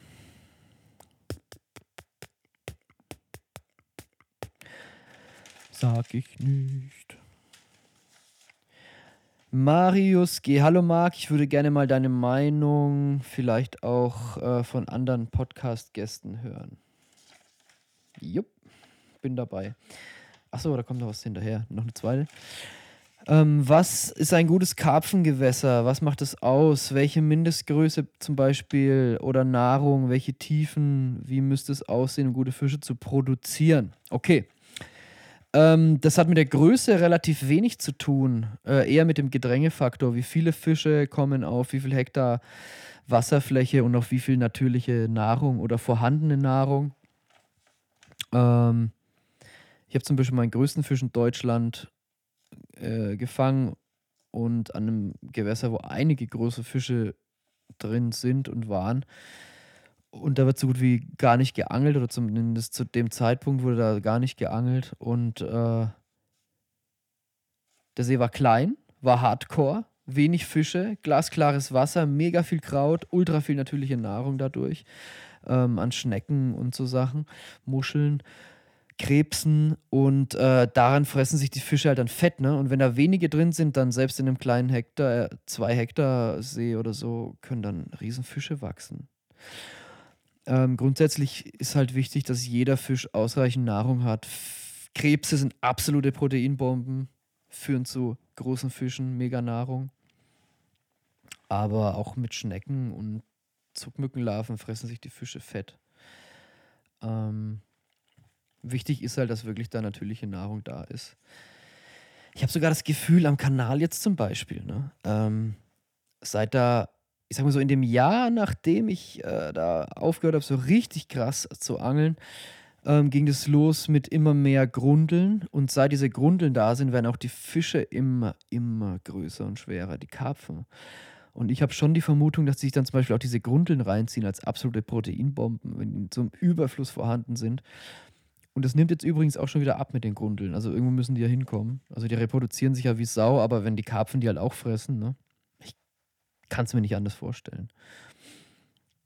Und auch zu den Tiefen ist auch nicht so entscheidend, ne? Ähm, eher wenn der See zu tief ist und zu kalt, dann kann es halt sein, dass nicht so viel Nahrung da ist und die Fische nicht so viel fressen, nicht so einen hohen Stoffwechsel haben.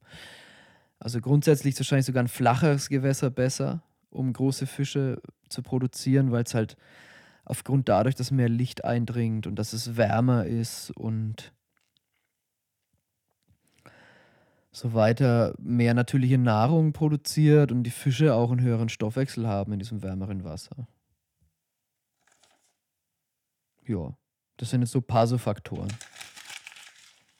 Also es ist alles Freestyle, ne? Ähm, ich könnte mich jetzt natürlich auch viel differenzierter mit den Themen auseinandersetzen, weil viele dieser Fragen, da kann man ganzes Buchkapitel drüber schreiben. Aber mir ist jetzt eher wichtig, mal jede Frage so kurz beantwortet zu haben und, ähm, und das vor allem frei Schnauze zu machen. Ähm, vielleicht höre ich es mir auch nachher an, denke mir, äh, was hast du da gesagt? Oder das hättest du jetzt mal ausführlicher machen können, aber Leute, weil Weihnachten ist, wollte ich jede Frage beantworten und ich mache das alles komplett Freestyle. Also ich lese mir die Fragen jetzt zum ersten Mal richtig aktiv durch. Zander Grobi fragt: Hallo Marc, ich würde gerne etwas über deine bis jetzt tollste Erinnerung für dich, die du beim Angeln gemacht hast, in einem Podcast hören. Deinem Podcast hören. Uh, wow, geile Frage. Uh, hart. Uh, was ist denn das Tollste, was ich jemals erlebt habe beim Angeln? Ich habe beim Angeln schon so unfassbar viele geile Sachen erlebt. Ich muss mal kurz trinken.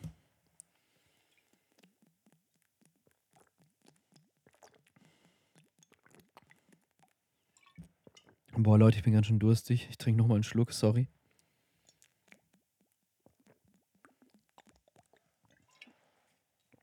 Wenn man nur alleine angelt, äh, redet, äh, podcastet, dann ist es ganz schön anstrengend. Und meine tollste Erfahrung beim Angeln, also definitiv ein, eine der Top-Erfahrungen war auf jeden Fall, oh, wie alt war ich denn da? So 16 oder so, mit der Jugendgruppe unterwegs am Walchensee. Und ich war da eh schon voll heiß aufs äh, Quappenangeln. Rutten oder Quappenangeln. Fand ich mega geil. Finde ich heute noch cool. Müsste ich eigentlich mal wieder machen. Und ich war dann schon ein paar Mal sogar am Walchensitz zuvor und hatte schon ein bisschen Ahnung und äh, habe mich da ein bisschen reingefuchst und habe es dann wirklich geschafft, einen Fisch zu fangen mit, oh, ich weiß gar nicht mehr, wie groß der war. Ich glaube 71 oder 73 Zentimeter. Irgendwas über 3 Kilo. 3,3 Kilo oder so. Und oder war es sogar 76? Ich weiß es nicht, aber es war ein absolut krass. Es war ein Biss wie jede andere Quappe, vielleicht ein bisschen heftiger.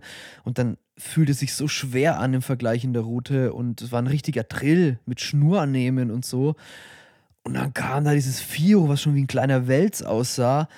Und es war voll kalt und es hat geschneit. Und ich hatte keinen Kescher, weil ich die anderen immer einfach rausgehoben habe. Und bin dann in dieses kalte Wasser mit dem Handy in der Tasche und habe den Fisch handgelandet und konnte überhaupt nicht fassen, was da passiert. Und ich hatte auch ein ähnlichen, ähnliches Erlebnis beim Spinnfischen, auch äh, als Teenie mit einer Forelle von irgendwie 68 oder 71 Zentimeter an meinem Hausfluss. Oder Bach unterm Wehr und da kam auch, wir dachten, es wäre ein Hänger und dann kam auch dieses Riesenvieh hoch, auch wieder Handlandung, weil kein Kescher dabei, weil wir es beim Forellenangeln oder Hechtangeln nicht gebraucht haben, haben immer Handlandung gemacht. Und es sind halt oft diese Überraschungsmomente, ne? die sich da, die so dieses Angeln ausmachen. Und deswegen ist auch, wenn man irgendwie an so Paylegs fährt und dann schon erwartet, den 60 Pfünder zu fangen oder halt mit, mit dieser Erwartung loszieht, dann nimmt man sich so viel. Ähm, jetzt mal zu überlegen, was beim Karpfenangeln eins meiner tollsten Erlebnisse habe ich verschiedene. Also eine Session war mal auch in Südfrankreich, hatte ich eine geile Session, ähm, wo ich völlig geredet, so nach der Filmproduktion von McKinnon's Gold Rush, so zwischen Film rauskommen und ins Presswerk geben war ich in Südfrankreich irgendwie eine Woche angeln und völlig gerädert angekommen da und dann abends irgendwie die Route rausgeschnickt. Und dann tatsächlich noch eingefangen mit irgendwie 26,5 Kilo oder so als ersten Fisch oder sowas. Völlig unverhofft. Das ist. Damit hatte ich auch überhaupt nicht gerechnet. Das sind halt genau diese Momente, ne? wenn, wenn du eh schon oder auch mal ein Zielfisch halt, äh, verschiedene geile. Ich hatte auch schon geile Zielfischmomente. Also so ist es nicht. Schon auch ein sehr, sehr geiles Gefühl, wenn plötzlich der, der anvisierte Fisch auf der Matte liegt. Kann auch sehr, sehr geil sein. Ähm, Großfischtaktiken wären interessant. Puh, das ist jetzt natürlich sehr, sehr, sehr, sehr breit gefächert. Ähm, ah, wie, wie geht man das an? Oh, da müsste man auf verschiedene Situationen eingehen, um das wirklich differenziert ähm, anzugehen. Aber grundsätzlich ist halt Großfischangeln auch oft eher selektives Angeln. Also was viele Fische fängt, ist meistens nicht unbedingt das Richtige, um die Großen zu fangen.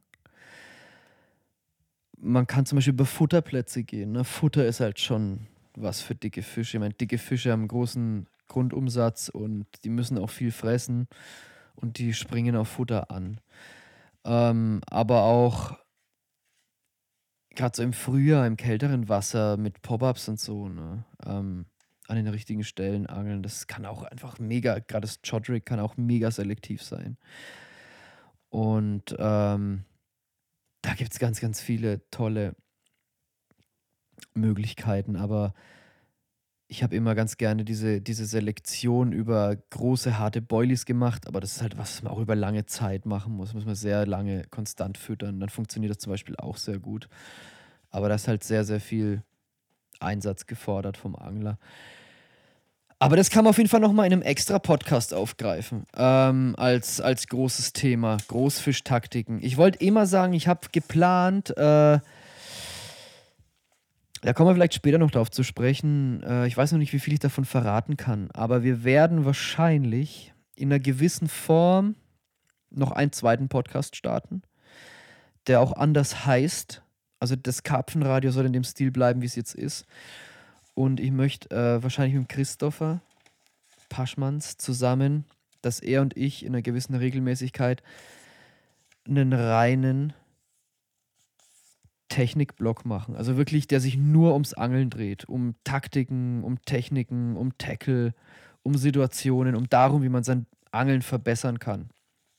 Und das werden wir mal zusammen starten und dann gucken wir mal, wo sich hin entwickelt. Ähm, ob dann vielleicht dann auch jeweils der Einzelne mal einen Einzelnen auch macht oder mit einem Gast und so. Aber das wird dann so ein richtiger extra Podcast. Ähm, wird irgendwann nächstes Frühjahr starten, wenn auch wieder mehr Bezug zum Angeln kommt und das Karpfenradio läuft halt dann wie gewohnt, denke ich, weiter.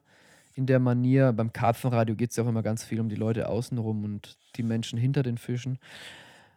Natürlich auch mit, mit dem nötigen Quäntchen anglerischen Wissens und Input, aber das Karpfenradio soll etwas mehr sein als nur rein technisch ums Angeln gesponnen und dieses andere Format wird das dann aber abdecken.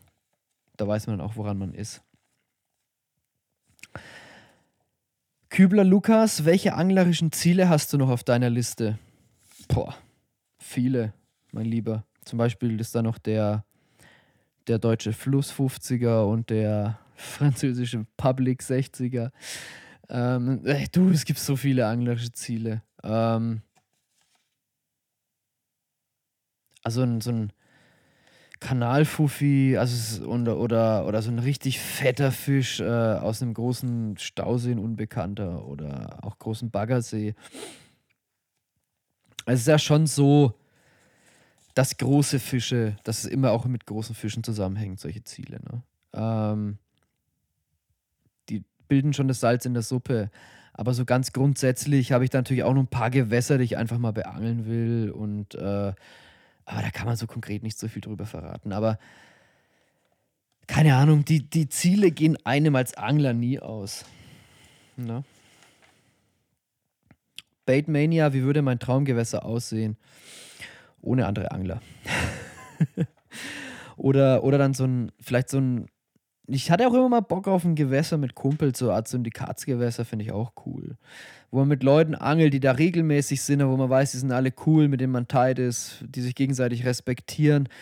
Ich finde es nicht schlimm, mit anderen Anglern am, am, am See zu sitzen, solange es ein respektvolles Miteinander ist.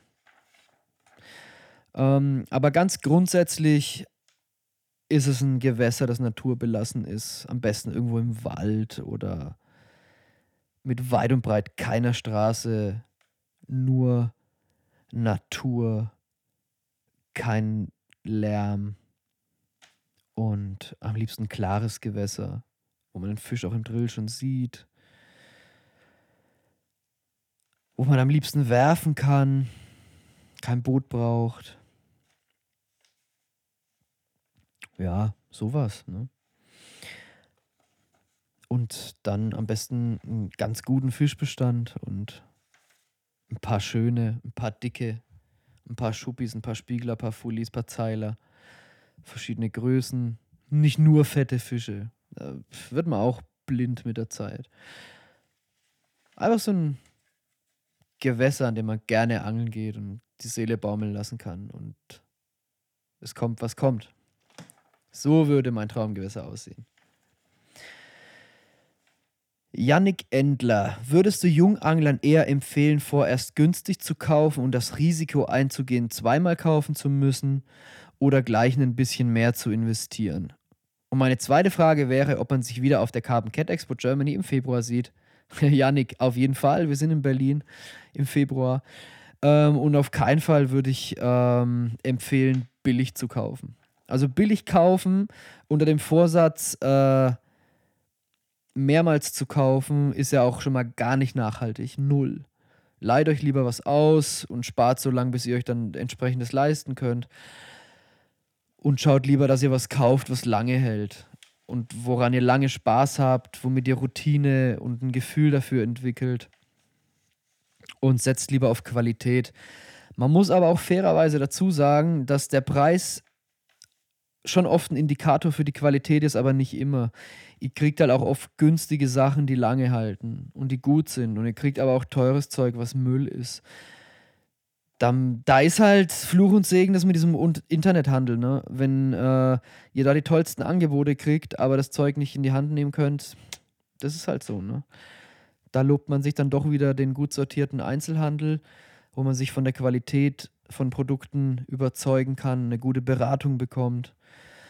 Ähm, wie fundiert die dann wiederum ist, steht wieder auf einem anderen Blatt. Ähm, nicht jeder Angelhändler, der sich gerne aufplustert, ist auch wirklich ein guter Angler oder kompetenter Berater. Unterm Strich sind die meisten alle Verkäufer, ne? sonst würden sie nicht da arbeiten. Aber nee, würde ich nicht empfehlen. Lieber gleich vernünftiges Zeug kaufen, immer. Nicht nur beim Angeln, grundsätzlich.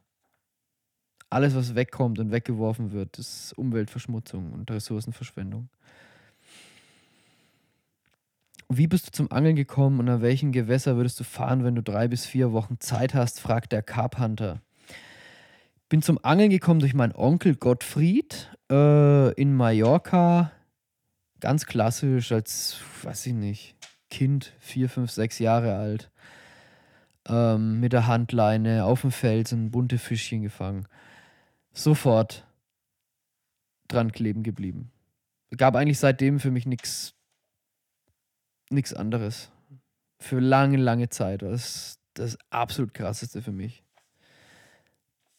Und äh, eine absolute Faszination ist es bis heute, dass man. Alles andere ist halt immer so offensichtlich, ne? Ähm, und das Angeln, das ist irgendwie durch diese, durch diese spiegelnde Oberfläche ist ja alles das da unten von uns abgeschottet und pff, man weiß nie genau, man hat immer Vermutungen und man spekuliert so viel. Es ist was Mystisches, was da übrig bleibt. Und das macht das Angeln so interessant und so geil für mich.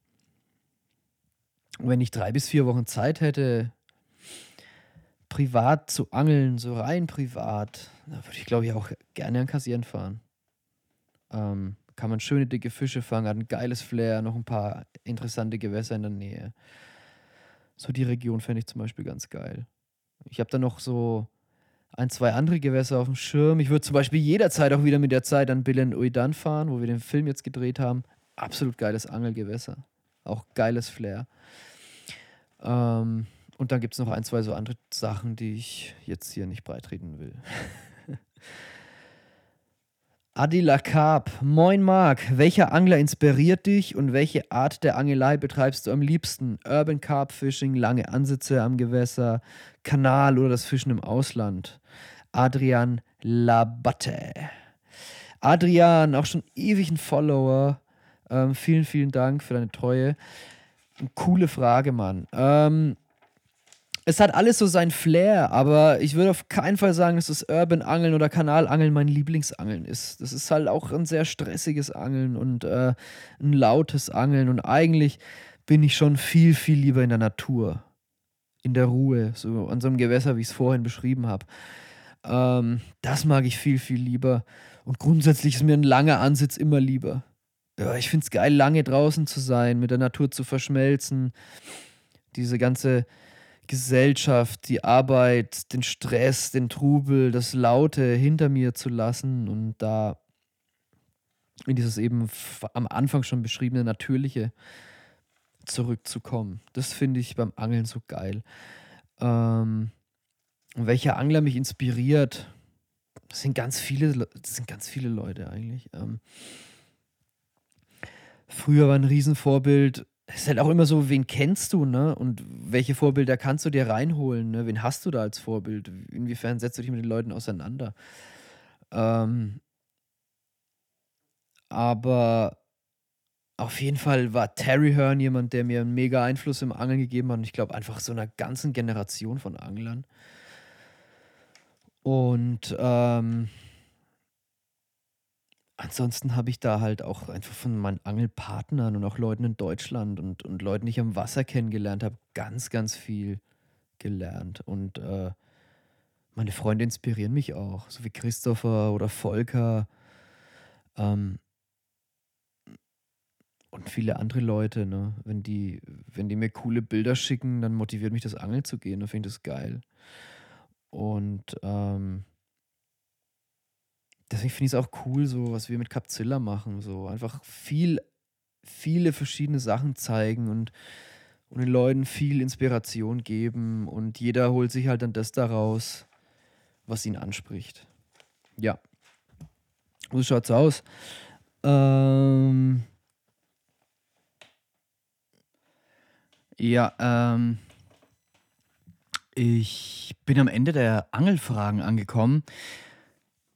Also wie gesagt, ich habe alles ziemlich spontan und möglichst knapp beantwortet und ähm, man kann auf so viele Themen so viel differenzierter eingehen, aber dafür soll dann dieser neue Podcast kommen. Eine Frage habe ich, glaube ich, so ein bisschen unfair abgewürgt, das war die mit den Köderfarben. Ähm, um darauf nochmal kurz zurückzukommen, das spuckt mir jetzt doch noch ein bisschen im Kopf herum. Ähm, ich weiß nicht genau, inwiefern Farben da wirklich eine Rolle spielen. Ähm, Gibt es sicher auch Untersuchungen dazu, die ich mir aber jetzt auch noch nicht so genau reingezogen habe, weil das Farbspiel auch immer ganz viel mit der Wassertiefe zu tun hat und gewisse Farben siehst du halt ab einer gewissen Wassertiefe nicht mehr. Und dann ist es aber auch wiederum davon abhängig, wie viel Schwebstoff hast du im Wasser, also wie, wie klar ist das Wasser. Und letztendlich würde ich weniger nach Farben gehen und eher auf Kontraste setzen. Also hell, dunkel, das ist definitiv das, was der Fisch sieht. Ähm, ein heller Köder fängt, aber auf dunklem Boden eben sehr gut und äh, vielleicht andersrum, ein sehr dunkler Köder auf einem hellen Boden, auf Sand oder hellem Kies oder so. Ähm, wobei meistens ein weißer oder sehr heller Köder sich von jeder Bodenart ziemlich gut abhebt und gut sichtbar ist. Gelb ist halt schon eine Farbe, die super fängt. Ne? Ich weiß nicht, warum es ist, weil vielleicht das irgendwie von dem Mais kommt, irgendwie das mit dem Mais so tief verwurzelt ist, so als, als Fressindikator, weil die Fische auch so unfassbar gerne Mais fressen.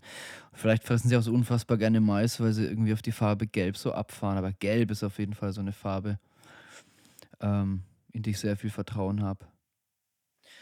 Kommen wir jetzt also, ich wühle schon in meiner Hosentasche herum kommen wir zum nächsten Thema. Wir sind jetzt schon bei über einer Stunde 20. Ich gucke mal gerade nach. Äh, fast anderthalb Stunden schon. es ist ein Weihnachtsspezial. Ich nehme mir Zeit für euch, liebe Leute, ähm, weil ich das so hart feiere, wie viele Fragen ihr mir gestellt habt. Aber zu eurer Beruhigung, die anderen sind bei weitem nicht so ausführlich. Bei weitem nicht so ausführlich. Unser nächstes Thema ist, also nicht so, nicht so ausführlich befragt, ne? nicht so äh, viele Fragen. Das nächste Thema ist Job, mein Lieblingsthema.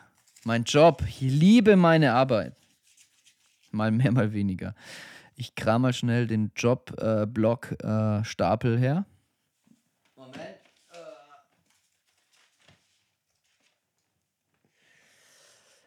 Ich glaube fast, dass es der zweitdickste ist. Ähm, ihr wolltet viel über meine Arbeit wissen und natürlich auch viel zu Capzilla. Wir haben jetzt noch ähm, Film und Tour, privat, Catch and Release übrig, aber jetzt erstmal Job, was auch tatsächlich die zweitgrößte, der zweitdickste Stapel ist. Hier, los geht's. Danny Riese fragt: Hey Marc, hast du eigentlich noch einen anderen Job oder ist Capzilla dein festes Standbein? Wie finanziert sich sowas? Also, ich habe keinen anderen Job mehr. Ich mache Capzilla schon seit fünf Jahren hauptberuflich. Oder fast fünf Jahren. Ähm, am Anfang hat es überhaupt kein Geld gebracht, habe ich von meinen Ersparnissen gelebt. Und dann so nach, glaube einem halben Jahr oder so konnte ich dann schon mehr schlecht als recht, aber doch äh, davon überleben. Das hat sich durch Banner finanziert. Die Bannerwerbung, die ihr auf der Seite seht, die kostet Geld, dafür zahlen die Firmen Geld. Und, ähm, und dann ist eins zum anderen gekommen, ne? immer mehr, auch eigene Filme gemacht, die Bücher, der Verlag, wir verlegen ja auch für andere Bücher mittlerweile. Wir haben unsere eigenen DVDs im Shop, aber auch DVDs anderer Leute. Unser Merchandise, was echt von Merchandise mittlerweile zu einer Modi Modellinie geworden ist, ja. Kann man schon sagen, ja. Es ist ja schon Fashion, trendy. Und äh, auch die Armbänder, ne? Schmuck, Schmucklinie haben wir jetzt auch. Da ist so viel, was Capzilla ausmacht mittlerweile, ne? Und natürlich machen einerseits die Firmen mit ihren Bannerwerbung und ähm, andererseits produzieren wir sehr viel selber. An Sachen, die du selbst produzierst, hast du natürlich dann auch mehr Gewinn, als wenn du von anderen Leuten Sachen verkaufst.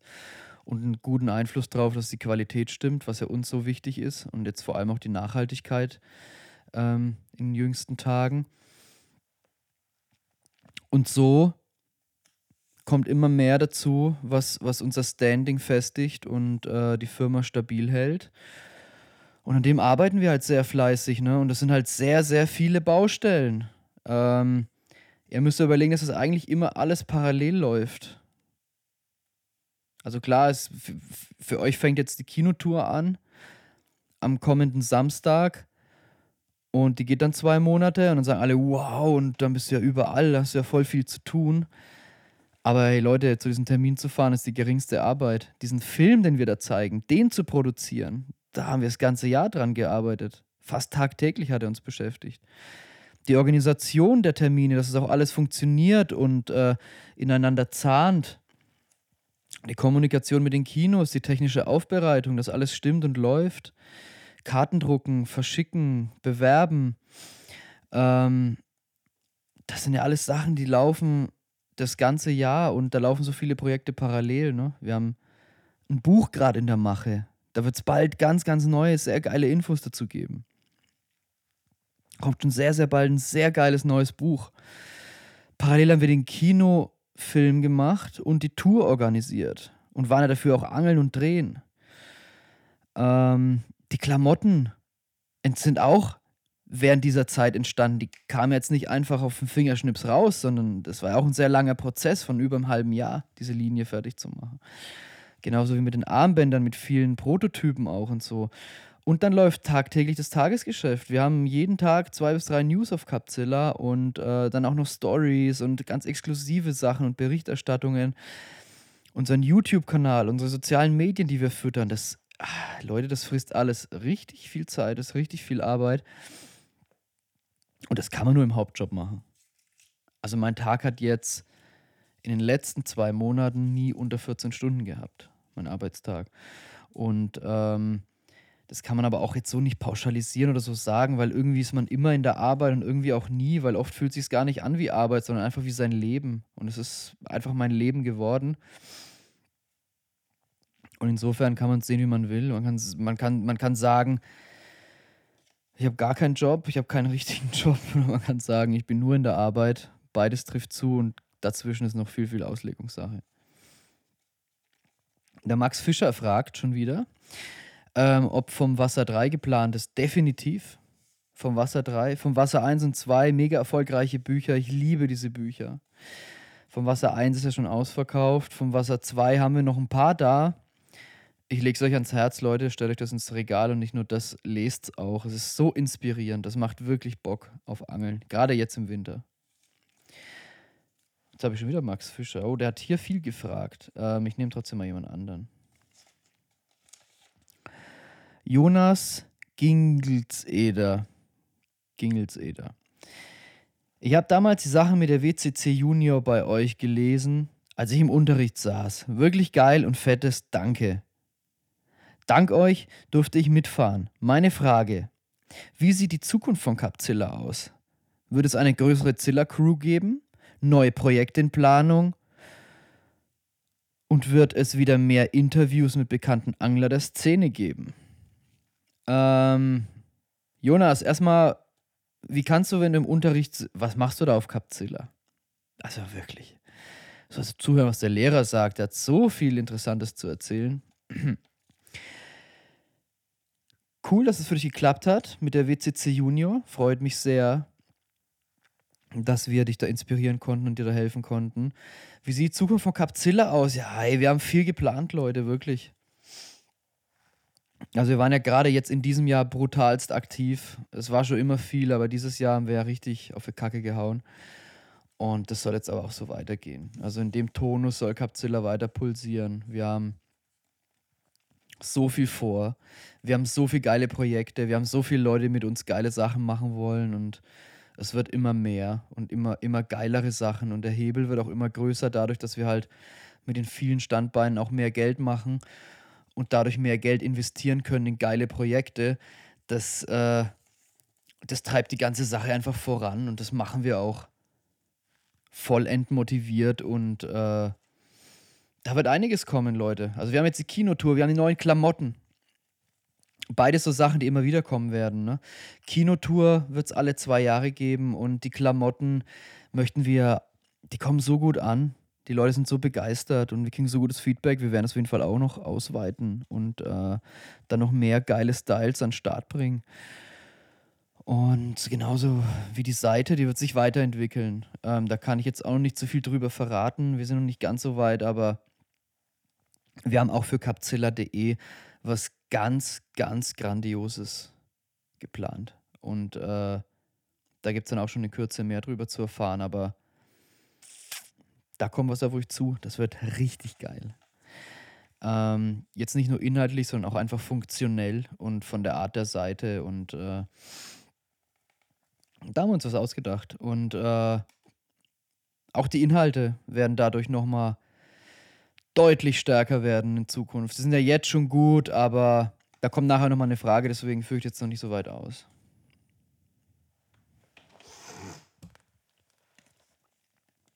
Sorry.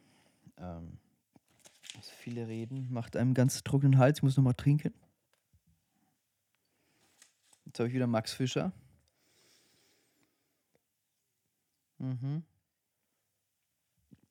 Max sagt, Björn Brockmann hat es im letzten Podcast erwähnt. Das Interesse an Workshops bzw. Guiding ist gerade in Deutschland hoch. Wieso bedient ihr nicht den Markt und bietet Workshops ähnlich wie die Kinotour in unterschiedlichen Gebieten Deutschlands an? Ja, geile Idee, Max. Eigentlich. Können wir mal machen, ne? Ich weiß nicht, ob für sowas Interesse herrscht. Also wir sind halt so ein bisschen mit unseren Mediensachen äh, beschäftigt, ne? Da haben wir schon jede Menge zu tun. Aber so ganz grundsätzlich finde ich die Idee nicht blöd. Ich finde es eigentlich cool, weil ich immer gerne mit Leuten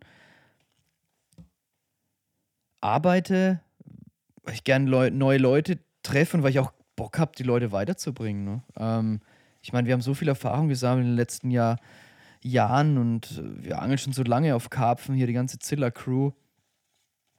Jeder hat so sein Fachgebiet und ich kann mir schon sehr gut vorstellen, dass wir sowas vielleicht sogar echt mal machen. Aber jetzt haben wir noch ein paar andere Projekte, die schon länger geplant sind, die müssen wir auf jeden Fall mal umsetzen erstmal. Aber so ganz grundsätzlich würde mich mal interessieren, hättet ihr auf sowas Bock? Wie ist denn so die Meinung? Kommentiert es doch mal unbedingt. Ähm, würde mich echt mal interessieren. Also ich sage nicht nein, grundsätzlich. Kann man schon mal andenken. Natürlich müsste dann die entsprechende Qualität haben, was alles von Capzilla hat. Ne? Qualität ist unser oberstes Gebot und wir würden dann nicht einfach rumfahren und einen Scheiß erzählen, ähm, sondern wirklich da auch ein gutes Programm fahren. Ne? Und das braucht Arbeit. Also das müssten wir echt entwickeln. Ähm, aber umso mehr ich drüber nachdenke, umso mehr Ideen kommen mir da. Ich äh, gehe jetzt mal weiter und mal schauen, was, was aus dieser geilen Idee wird. Max, danke. Christian Huber, wann kommt endlich der, der Cast mit dem Sludge? Das haben wir nicht geschafft auf diesen ganzen Messen. Wir sind Tova Boho. Ich ärgere mich auch, aber wir machen auf jeden Fall mit Alex Hager noch einen Podcast. Das war jetzt auch gar keine. Das ist eine Jobfrage, ja. Sebastian Kunze, hallo Marc. Unser Hobby, für manche eine Berufung, absolut ist sehr zeitintensiv. Wie schafft ihr es, Beruf, die Familie und unser geliebtes Karpfenangeln unter einen Hut zu bringen? In dem Maße, wie wir das machen, schafft man das nur, wenn man das Karpfenangeln zu seinem Beruf macht. Also wenn ich mir überlege, ich hätte einen normalen 12-Stunden-Job, dann hätte ich wahrscheinlich mit dem Angeln auch nicht so viel zu tun, dafür aber dann vielleicht mehr Genusszeit beim Angeln, zumindest in Relation zur Beschäftigung mit dem Thema. Ähm, also die ganzen Hardcore-Angler, die ich kenne, für die gibt es eigentlich nur Angeln in ihrem Leben. Und die haben entweder keine Familie oder Angeln zu ihrem Beruf gemacht oder eine sehr, sehr tolerante Familie. Es ist ein Spagat. Muss dann vielleicht gucken, an, irgendwie nur ein, zwei gut geplante längere Touren oder viele kurze Sessions und so.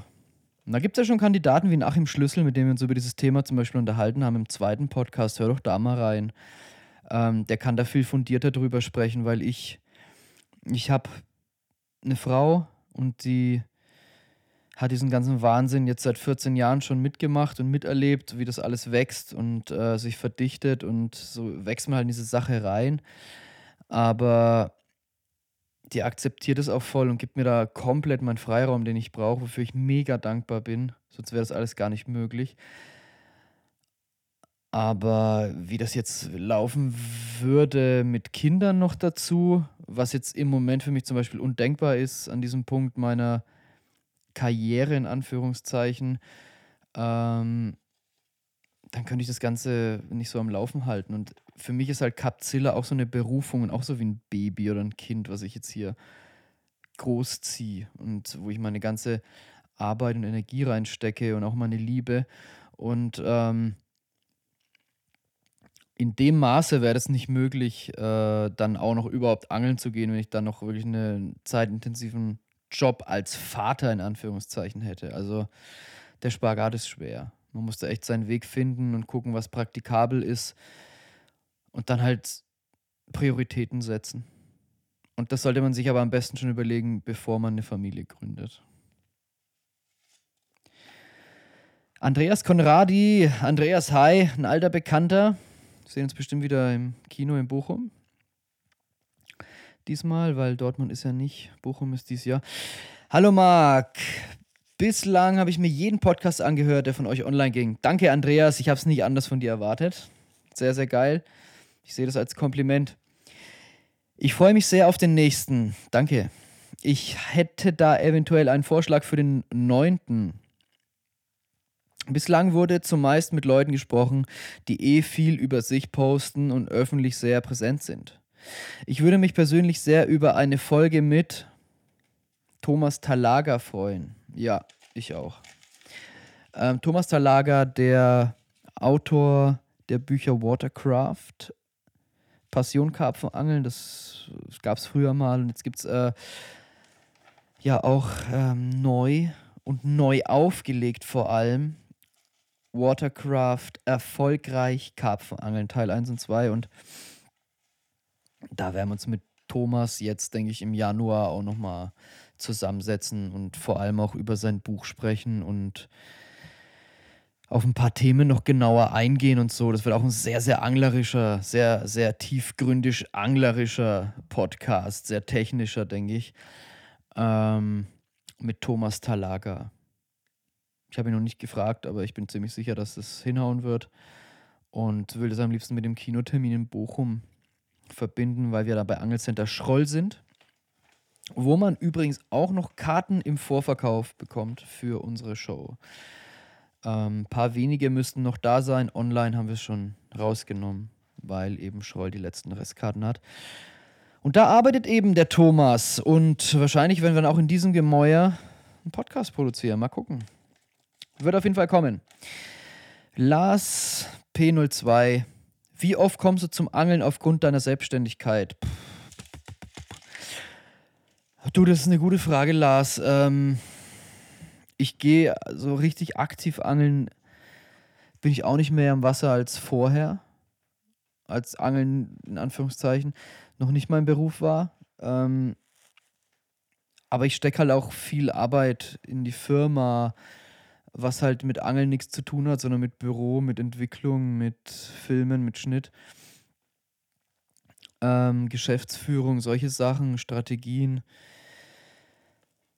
Ähm, und versuche halt schon, dass ich die Zeit am Wasser dann auch genießen kann. Also noch als Ausgleich äh, nehmen kann. Und deswegen stresse ich mich da jetzt auch nicht so mega rein mit dem Angeln im Moment, sondern ich habe im Moment ist echt dieser, dieser Business-Fokus ein bisschen mehr, weil ich halt will, dass die Firma wächst und dass die, dass die Potenziale besser ausgeschöpft werden und wenn dann da alles strukturiert ist, dann ist jetzt meine Vision, ich bin gerade dabei, da ein bisschen besser zu strukturieren und da ist meine Vision dann vor allem nächstes Jahr auch sau viel angeln zu gehen. Also ich würde eigentlich gerne nächstes Jahr mal die 100 Nächte knacken. Das habe ich noch nie geschafft. Ähm, ich bin meistens so zwischen 50 und 70 Nächten draußen im Jahr. Und das ist eigentlich seit Jahren sehr konstant.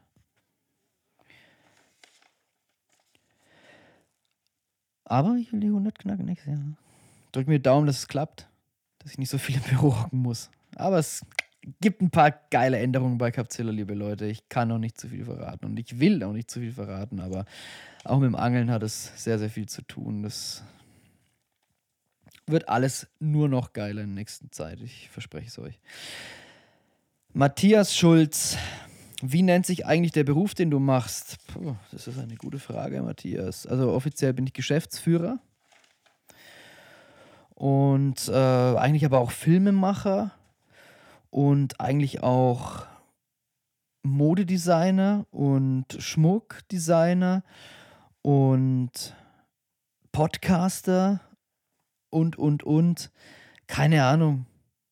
Ich bin alles und nichts. ich lebe einfach vor mich hin und äh, versuche in meiner Arbeit kreativ zu sein und kreativ zu bleiben, ähm, weil mir das das Wichtigste ist. Ganz offiziell von, äh, von der offiziellen Bezeichnung her bin ich Geschäftsführer, aber das ist auch eine Sache, die ich mache. Ich führe unser Geschäft und mache viel Strategie und ähm, habe auch Personalverantwortung mittlerweile und alles, aber das ist jetzt nicht unbedingt das, womit ich mich voll identifiziere. Das ist halt mehr so das Business-Ding, was einfach laufen muss, damit die Firma funktioniert. Und am liebsten bin ich eigentlich Künstler, ähm, bin kreativ, erschaffe Dinge, mache was, wo vorher nichts war und äh, hole aus Sachen, die da sind, noch mehr raus. So, das ist so meins. Das kreative, schöpferische Arbeiten. Ähm, ja, und ich sehe mich dann doch schon irgendwie auch als Künstler, obwohl ich da auch in einem Business-Gefüge äh, mich, mich bewegen muss. Angelfrager, wo habt ihr eure Sticker bedrucken lassen und wie viel hat es, wie viel hat es gekostet? ähm, liebe Angelfrager, ein bisschen mehr Diskretion in Fragen wäre dann doch, äh, würde ich sagen, höflich. Aber wir lassen die meisten unserer Flyer bei äh, Sticker bei Flyer Alarm drucken. Das ist sehr günstig. Ähm, zu den großen Stückzahlen. Was ein Preis eines Stickers letztendlich ausmacht, ist äh, auch wie beim Klamottenstück nicht nur das Rohmaterial, sondern natürlich auch das Design, was da reingeflossen ist. Ähm, beziehungsweise haben wir diese Sticker, die wir eigentlich nur umsonst weggeben. Und dann nochmal die Sticker-Sets. Die Sticker-Sets lassen wir bei carpware.de drucken. Ähm, diese ausgestanzten, weil das ist eine Spezialform, das ist ja nicht einfach nur rund oder eckig, sondern das ist ja richtig mit der Schwanzflosse ausgeschnitten und so. Und diese, diese Flyer-Alarm-Dinger kosten nichts. Wenn du da 10.000 Stück machen lässt, kostet das Stück irgendwie einen Cent oder so. Ähm, aber die anderen, die sind echt teuer. Die kosten irgendwie 70 oder 80 Cent einer. Ja. Kommt da immer drauf an, auf die Qualität und was genau du willst. Aber wenn du einfach nur günstige, einfache Sticker haben willst, geht's so Flyer-Alarm. So. Ich hoffe, die geben mir jetzt wenigstens Provision dafür. Carpfishing 2003, wie hat es mit Carpzilla angefangen? Wie hat es mit Carpzilla angefangen? Das ist echt eine geile Frage, Carpfishing. Äh, 2000 und ich habe den Zettel schon zerknüllt drei. Ähm, ja, das war so. Eine meiner Grundideen in der Capzilla war, dass ich mich ganz oft dabei ertappt habe. Ich meine, das kann sich ein Angler heutzutage gar nicht mehr vorstellen, ein Karpfenangler. Aber früher hat man wirklich immer Websites abgeklappert, noch vor fünf Jahren, weil da gab es kein Capzilla. Wir werden jetzt erst fünf im, im März. War es gang und gäbe, sich seine Lieblingsseiten anzugucken, ob es denn da ein Update gibt. Also man musste wirklich jede seiner Seiten, äh, wo re regelmäßig was passiert, die man äh, konsumiert hat, die musste man immer einzeln abklappern und hat dann äh, nach zwei Stunden festgestellt oder anderthalb, dass es noch kein Update gibt und sich aber gewundert, wo trotzdem die Zeit hin ist, weil man sich natürlich wieder in Sachen verloren hat, äh, rumgeklickt oder was nochmal angeguckt, was man eigentlich schon kannte. Und dann dachte ich mir, Mensch, das wäre eigentlich schon eine geile Zeitersparnis, wenn wir News bündeln und immer auf neue News-Inhalte aufmerksam machen. Und ja, das war so der Grundgedanke in der Capzilla, aber der, dem Ganzen ging dann auch parallel noch so die Idee voraus, vielleicht ein Online-Magazin zu machen. Äh, vielleicht sogar so ähnlich wie, wie 12 Feet es jetzt macht. Ähm, mittlerweile. Sowas war auch mal angedacht, aber das war nicht so unser. Wir fanden das auch zu der Zeit noch zu früh. Print war da noch wesentlich stärker. Und äh, wir fanden es aber auch für Web, für, fürs Internet nicht so das ganz perfekte Format. Da fanden wir halt sowas tägliches, aktuelles, was, was extrem lebendiges fanden wir geiler und so kam halt diese Idee mit dieser News-Webseite dann wirklich in die Tat. Ähm, und ich hatte damals diese ersten Ideen, überhaupt was zu machen in dem Bereich, so medial mit dem Volker und parallel hat mich der Christopher da irgendwann mal angerufen. Er hat auch so eine Idee mit Online-Mag und was ich davon halte und so. Und habe ich gesagt, ja, wir haben eh schon über sowas gesprochen, Volker und ich, und lass uns doch mal alle treffen und da mal ein bisschen brainstormen und gucken, was wir machen. Dann hat sich das anderthalb Jahre lang so entwickelt. Immer mehr Ideen, immer mehr Konzept und wir haben fast zwei Jahre in Capzilla gearbeitet. Natürlich nicht hauptberuflich, aber daran gehirnt und konzeptioniert, bevor es dann tatsächlich rauskam. So kam es im Schnelldurchgang zu Capzilla. Von Capspirity habe ich eine passende Frage. Ähm, wo siehst du Capzilla in fünf Jahren oder wo will ich Capzilla in fünf Jahren sehen? Ähm, ich will, dass Capzilla so, so ähnlich dasteht wie jetzt, in ein paar, paar Bereichen noch äh, stärker, wie zum Beispiel Klamotten, noch geileren YouTube-Kanal. Wir haben eine krasse Erweiterung der Seite geplant zum Jubiläum. Ich will noch nicht dafür, davon zu viel verraten. Ähm, aber das wird richtig geil. Ähm, und diese Sache möchte ich noch ausbauen, weil es da auch darum geht, noch mehr kreativen Output zu geben. Noch viel, viel bessere Inhalte mit Tipps und Tricks. Noch, noch viel, viel mehr Kreatives und, und Vermittelndes. Und vor allem viel, viel werbefreieres. Ähm, Video- und Textmaterial in einer gewissen Regelmäßigkeit äh, rauszubringen. Und das will ich vor allem auch ausbauen. Und ähm, wie gesagt, auch eben so diese, diese Shop-Schiene in gewissem Maß, weil das halt echt ein gutes Zubrot ist, um, um diese ganzen kreativen Sachen, die dann nachher halt nicht so den fetten Gewinn abwerfen, ähm, auch trotzdem auszubauen und geiler zu machen. Ähm, was mir dabei ganz wichtig sein wird, ist personelle Unterstützung. Also Volker und ich, die wir zu zweit an Capzilla hauptberuflich arbeiten, mit zwei weiteren ähm, Nebenjoblern noch, die wir angestellt haben. Wir alle vier gehen wir auf dem Zahnfleisch jetzt. Vor allem jetzt so in den letzten Wochen sind wir absolut an unsere Grenzen geraten der Leistungsfähigkeit. Und es zeichnet sich halt ab, dass ich jetzt da personell auch ein bisschen was tun muss. Und da möchte ich ja gleich die Strukturen schaffen, dass ich vor allem langfristig auch wieder mehr ans Wasser komme und noch mehr freier und kreativer arbeiten kann, um diesen Output, in dem ich so stark bin und der mir auch so leicht fällt. Das ist für mich keine Arbeit. Es fühlt sich nie wie Arbeit an. Auch wenn ich diesen Podcast mache, das ist auch Video aufnehmen oder filmen und so, ähm, das ist, das geht mir einfach leicht von der Hand, weil ich es gerne mache. Und ähm, viele andere Sachen in meinem Job fallen mir schwer.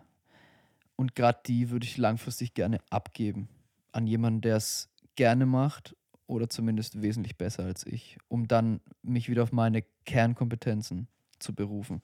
Das ist so meine Vision von Capzilla und natürlich die Weltherrschaft. Wieder eine Frage von Capspirity. Wie lange willst du Capzilla noch machen? Sprich, gibt es einen Plan B? Ich will Capzilla für immer machen. Es gibt keinen Plan B. Scheiß auf Plan B. Ähm, Plan B hält dich nur davon ab, deinen ganzen Fokus auf Plan A zu legen. Wenn ihr eine Vision habt, verfolgt die. Wenn ihr zu viele, zu viele Pläne habt, dann macht ihr keinen davon vernünftig und bleibt wahrscheinlich am einfachsten hängen. Am Ende vom Tag. Beavy Boys Connection, yeah, der postet auch mal bei uns regelmäßig Videos, äh, ziemlich authentischen Stuff. Ähm, er fragt, machst du Capzilla hauptberuflich? Woraus entsteht dein Verdienst? Kann mir kaum vorstellen, dass nur durch Merch genug Geld reinkommt. Ja, das habe ich ja jetzt eigentlich in weiten Teilen schon beantwortet. Ähm, jetzt ist hier nochmal konkreter gefragt und es ist tatsächlich so. Also nur von Klamotten oder so könnten wir ja nicht leben. Aber wir haben ja so viele Standbeine mittlerweile. Wir haben die Kinotour, ähm, für die wir Tickets verkaufen. Ne? Ähm, wir haben DVDs, die wir verkaufen. Wir haben Bücher, die wir verkaufen. Ähm, wir verkaufen mittlerweile ein bisschen Zeug von anderen Leuten in unserem Shop, von Freunden und Bekannten, die halt in der, in der ähnlichen Richtung arbeiten ja, jetzt den Schmuck mittlerweile. Es bringt halt alles ein bisschen Geld. Und auch die Banner bringen ein bisschen Geld. Und das alles zusammen macht dann doch genug, dass es reicht und die Firma ähm, auch so ein bisschen mehr Geld hat, als sie ausgeben muss und wir deswegen in neue Sachen investieren können. So dreht sich das Rad immer weiter. Und ihr unterstützt uns mit äh, Zugriffszahlen. Das hilft uns schon sehr, einfach weil das auch äh, uns zum stärksten Medium im Karpfenangeln macht und deswegen wir gute Argumente für unsere Werbepartner haben, die bei uns Banner schalten. Und ähm, ihr unterstützt uns natürlich auch mit Einkäufen von Kinotickets, von, von Klamotten, von allem, was ihr bei uns im Shop findet oder unsere Produkte im Einzelhandel. Wenn ihr das kauft, dann sorgt ihr dafür, dass Capzilla sich weiterentwickeln kann. Und wir haben dieses Versprechen schon damals mit Dark Murner Productions gegeben. Oder ich. Ich habe gesagt, es wird immer wieder reinvestiert und es soll immer geiler werden und immer besser. Und somit soll sich auch das ganze Karpfenangeln entwickeln, ähm, weil es da immer Nachahmer gibt. Und es funktioniert wirklich. Ich sage das auch mit vollem Stolz. Ähm, wir sind uns da absolut treu geblieben, auch wenn es nicht immer leicht war, auch wenn es manchmal echt knapp war und eng. Und auch wenn man mal dann ein, zwei Monate kein Gehalt hatte und irgendwie von seiner Sparnissen leben musste, das gab es auch mal wieder zwischendurch. Es läuft nie immer perfekt und einfach. Aber wir sind uns immer treu geblieben, haben immer reinvestiert und haben mit jedem Projekt immer eine Schippe draufgelegt.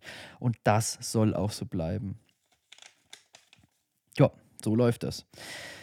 Carbs for Life. Was hast du für eine Lehre gemacht? Studium. Ich habe Erzieher gelernt. Ähm, ich habe Abi gemacht auf dem Gymnasium. Die achte hat mir so gut gefallen, dass ich die zweimal gemacht habe. Ähm, war deswegen ja länger auf der Schule und äh, habe dann mir ein Jahr Zeit genommen, um Musik zu machen und äh, angeln zu gehen, weil es einfach die Sachen waren, die mir wichtig waren im Leben. Vielleicht habe ich mir auch zwei Jahre Zeit genommen. Ich glaube, es waren zwei. Ähm, hab da aber auch so ein bisschen, ein bisschen was ausprobiert und auch mit Zeitarbeit und hier und da und auch so ganz viel Erfahrung gesammelt, wie mein Leben auf gar keinen Fall aussehen soll.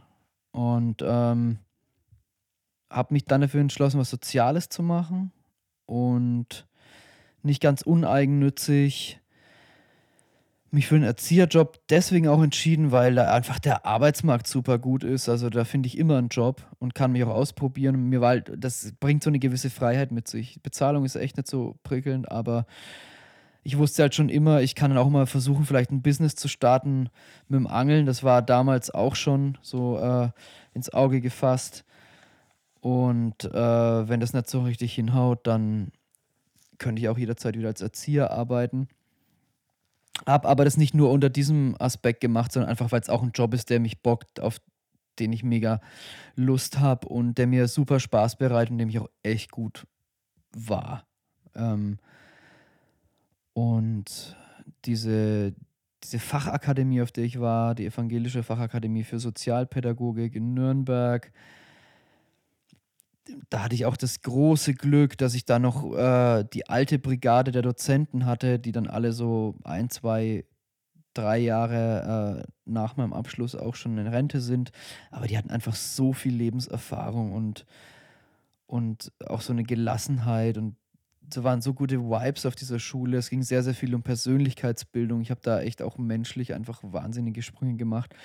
Und da hat mir diese, äh, Ausbildung sehr, sehr gut getan.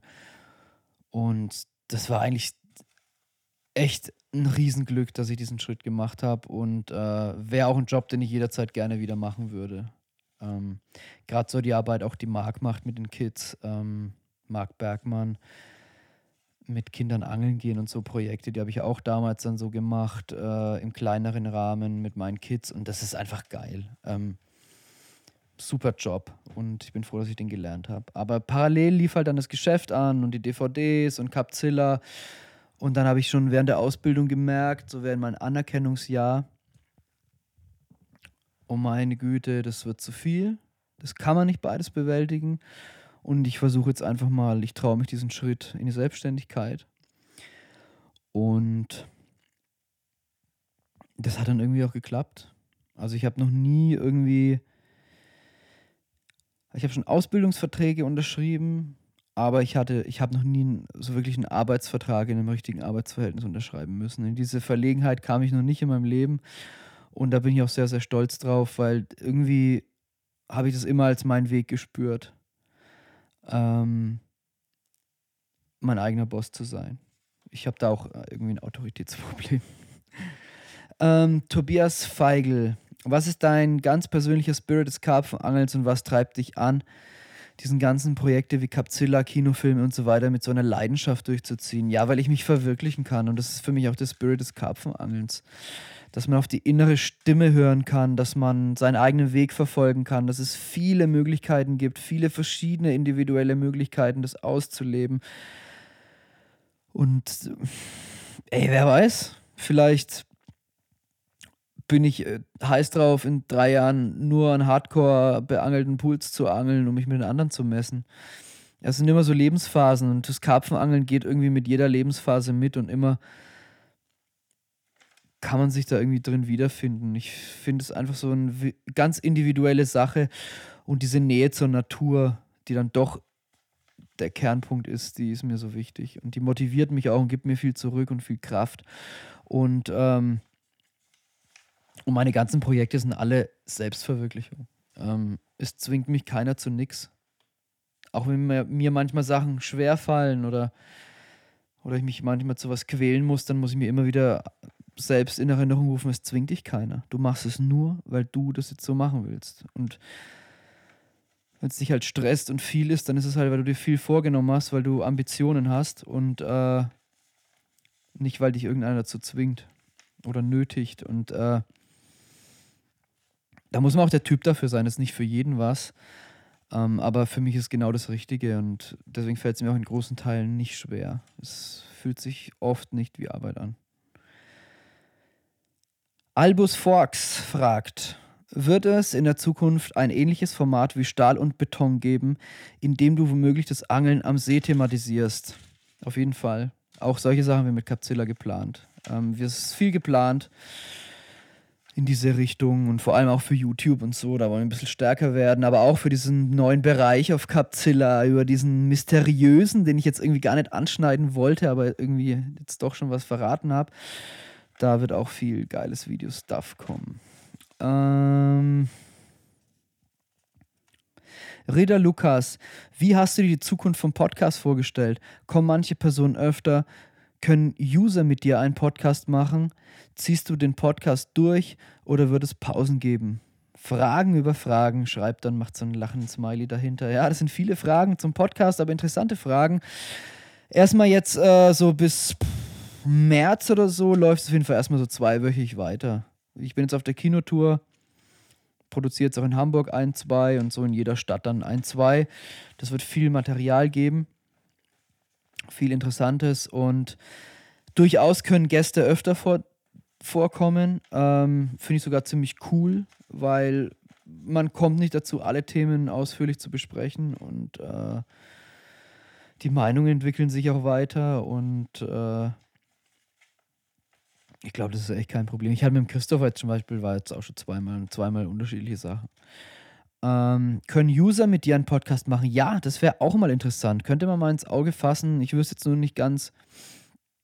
Das ist ein bisschen schwer, wenn man die Leute nicht kennt, ne? Weil man weiß dann letztendlich doch nicht, was der eine oder andere wirklich zu sagen hat oder wie, wie talentiert er auch ist. Weil ich meine, am Endeffekt hast du dann doch ein Mikro vorm Mund und äh, musst abliefern und ich sitze dir gegenüber.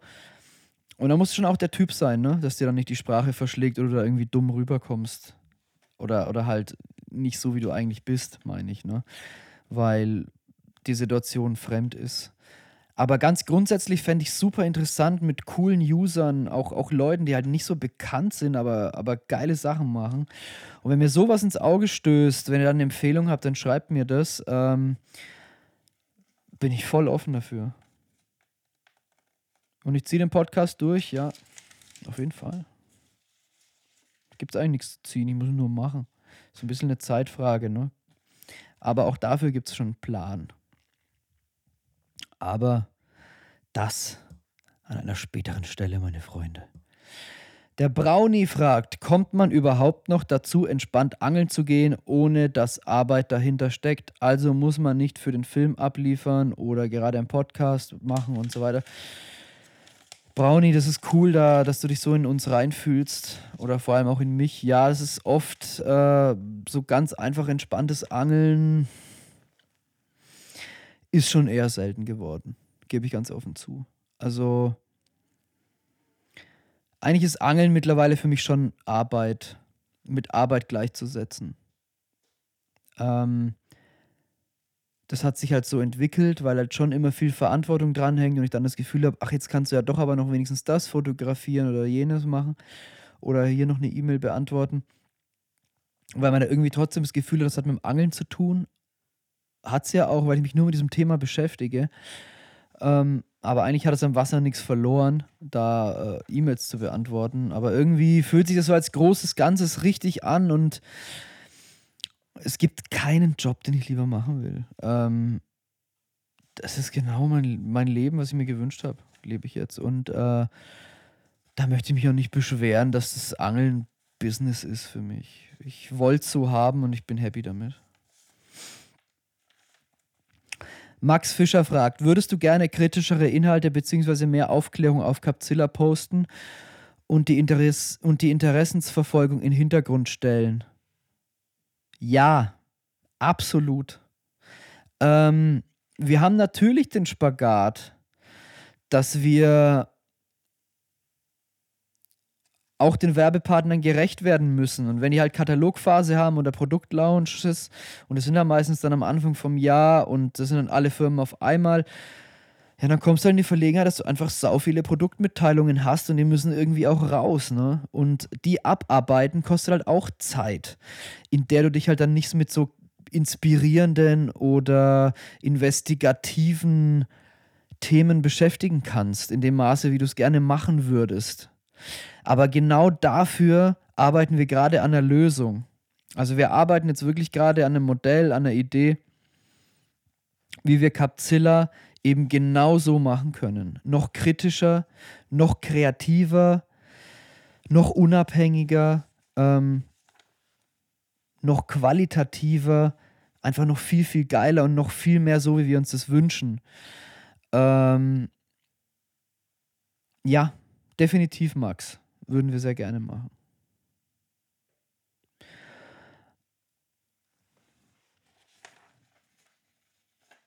Ich habe jetzt ähm, die letzte Frage schon in der Hand aus dem Bereich Job. Und dann kommen nochmal kürzere Bereiche. Ähm, Christopheri. Das war auch der Mann. Vielen, vielen Dank an der Stelle, Christopheri auf äh, Instagram. Ähm, er sagt, erstmal freue ich mich, dass mein Vorschlag angekommen ist. Er hatte die Idee, mit diesem Podcast in dieser Form zu machen. Sehr, sehr gerne. Mich freut es erst recht lieber Christopheri.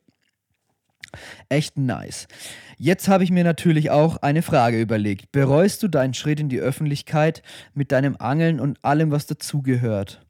Oder denkst du dir manchmal, dass es vielleicht schöner wäre, einen normalen Job zu haben und an einem Wochenende einfach entspannt angeln zu gehen, ohne den Stress immer was für deine Arbeit dabei haben zu müssen oder was tun zu müssen für deine Arbeit, so wie ich es ja vorhin auch beschrieben habe. Wenn du wählen könntest zwischen dem oben beschriebenen, welchen Weg würdest du heute gehen? Ähm, ich habe es nicht bereut. Ich bin total happy mit meinem Leben und äh, manchmal ist es mir zu viel und manchmal kotzt es mich an und ich habe mir auch schon gedacht, es, es, es, vergeht kein Monat, wo ich mir nicht denke, alles hinzuwerfen. Ähm, Weil es mir zu viel wird und zu viel Verantwortung und ich einfach nur in Ruhe angeln gehen würde am liebsten. Ähm, und das ist halt tatsächlich nicht mehr so oft drin, aber dafür beschäftige ich mich nur noch mit dem Thema und bin halt jetzt auch dran am Arbeiten, dass ich wieder öfter auch privat rauskomme. Aber ich glaube, es ist fucking egal, welches Business du aufbaust. Und ich bin ein Typ, der was Eigenes machen muss, der selbstständig arbeiten muss und ähm, und auch wenn ich mir da keine Ahnung ein Strumpfgeschäft aufmachen nebenher oder so, müsste ich wahrscheinlich auch mal zwei, drei Jahre in den Apfel beißen und käme nicht zum Angeln.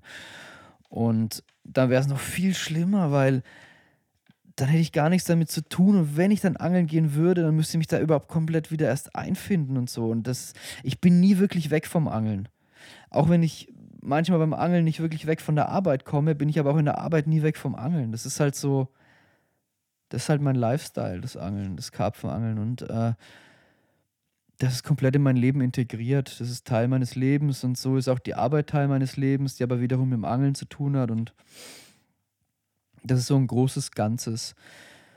Und ich glaube, dass ich in den nächsten Jahren das auch so hinstrukturiert bekomme, dass ich einfach mal wieder ganz, ganz privat angeln bin. Ich glaube, das wird es auch geben.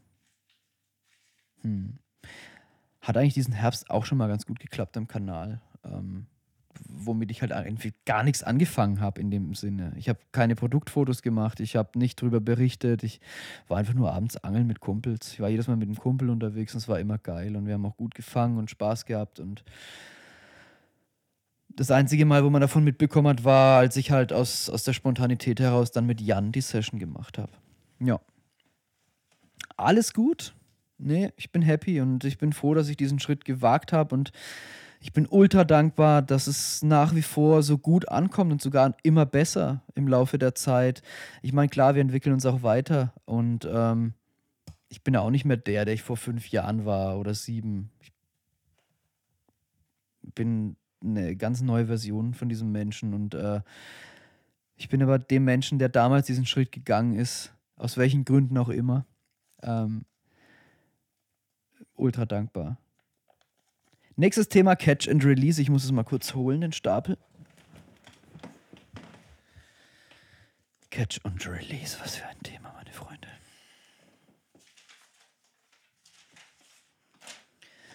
Was für ein Thema, da brauche ich einen kräftigen Schluck aus der Flasche erstmal.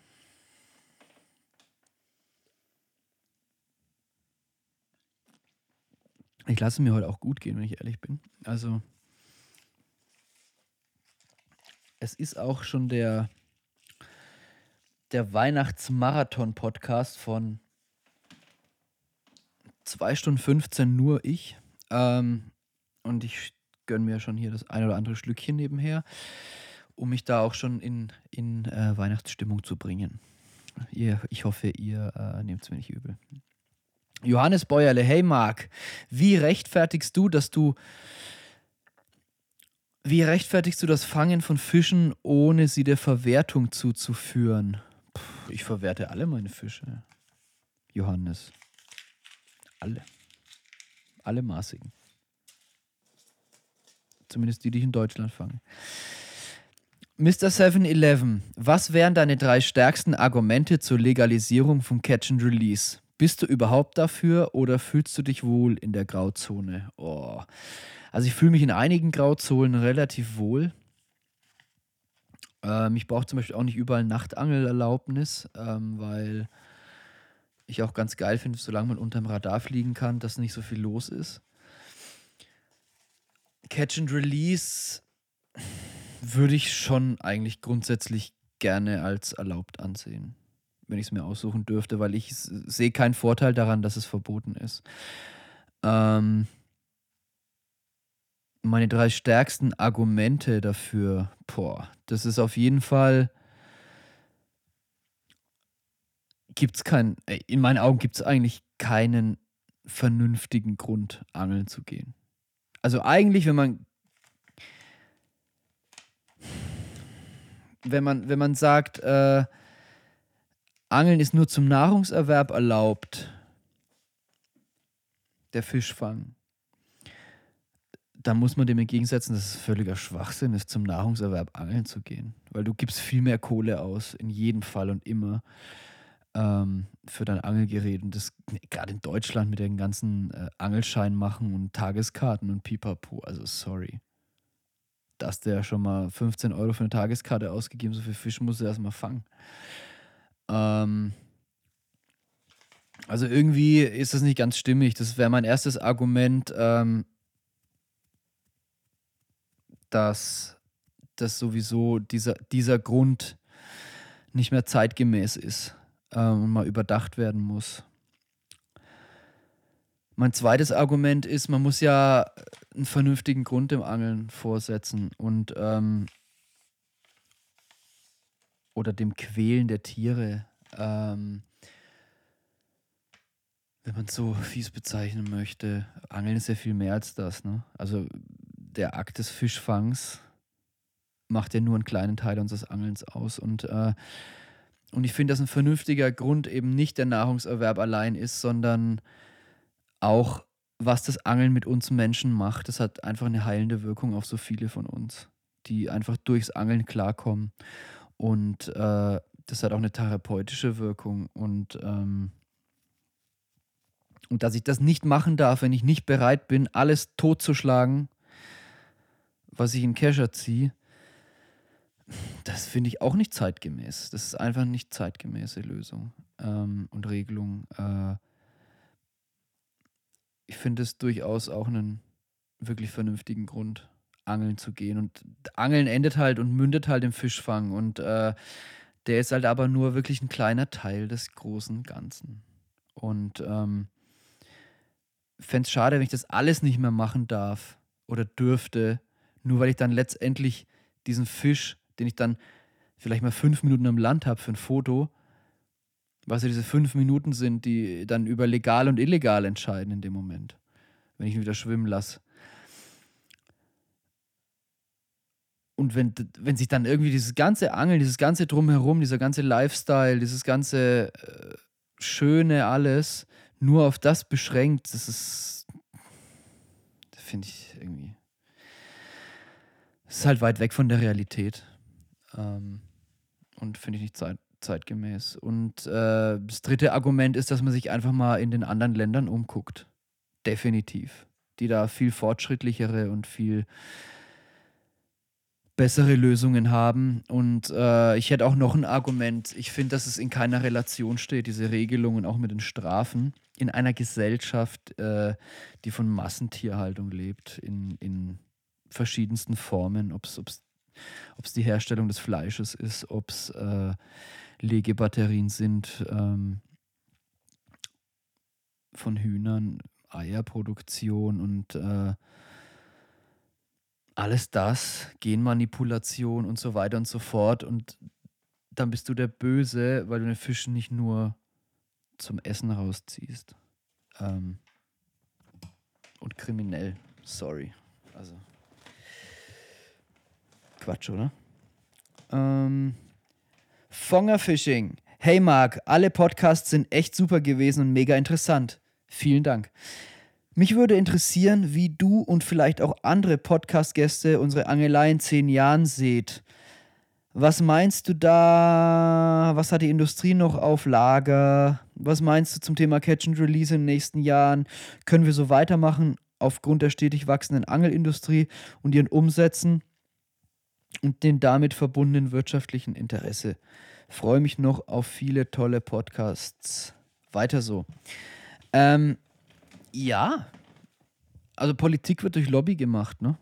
Ähm, wo Wähler winken, spricht der Politiker dir auch gerne mal nach dem Mund. Ähm, wo Gelder fließen, ebenso.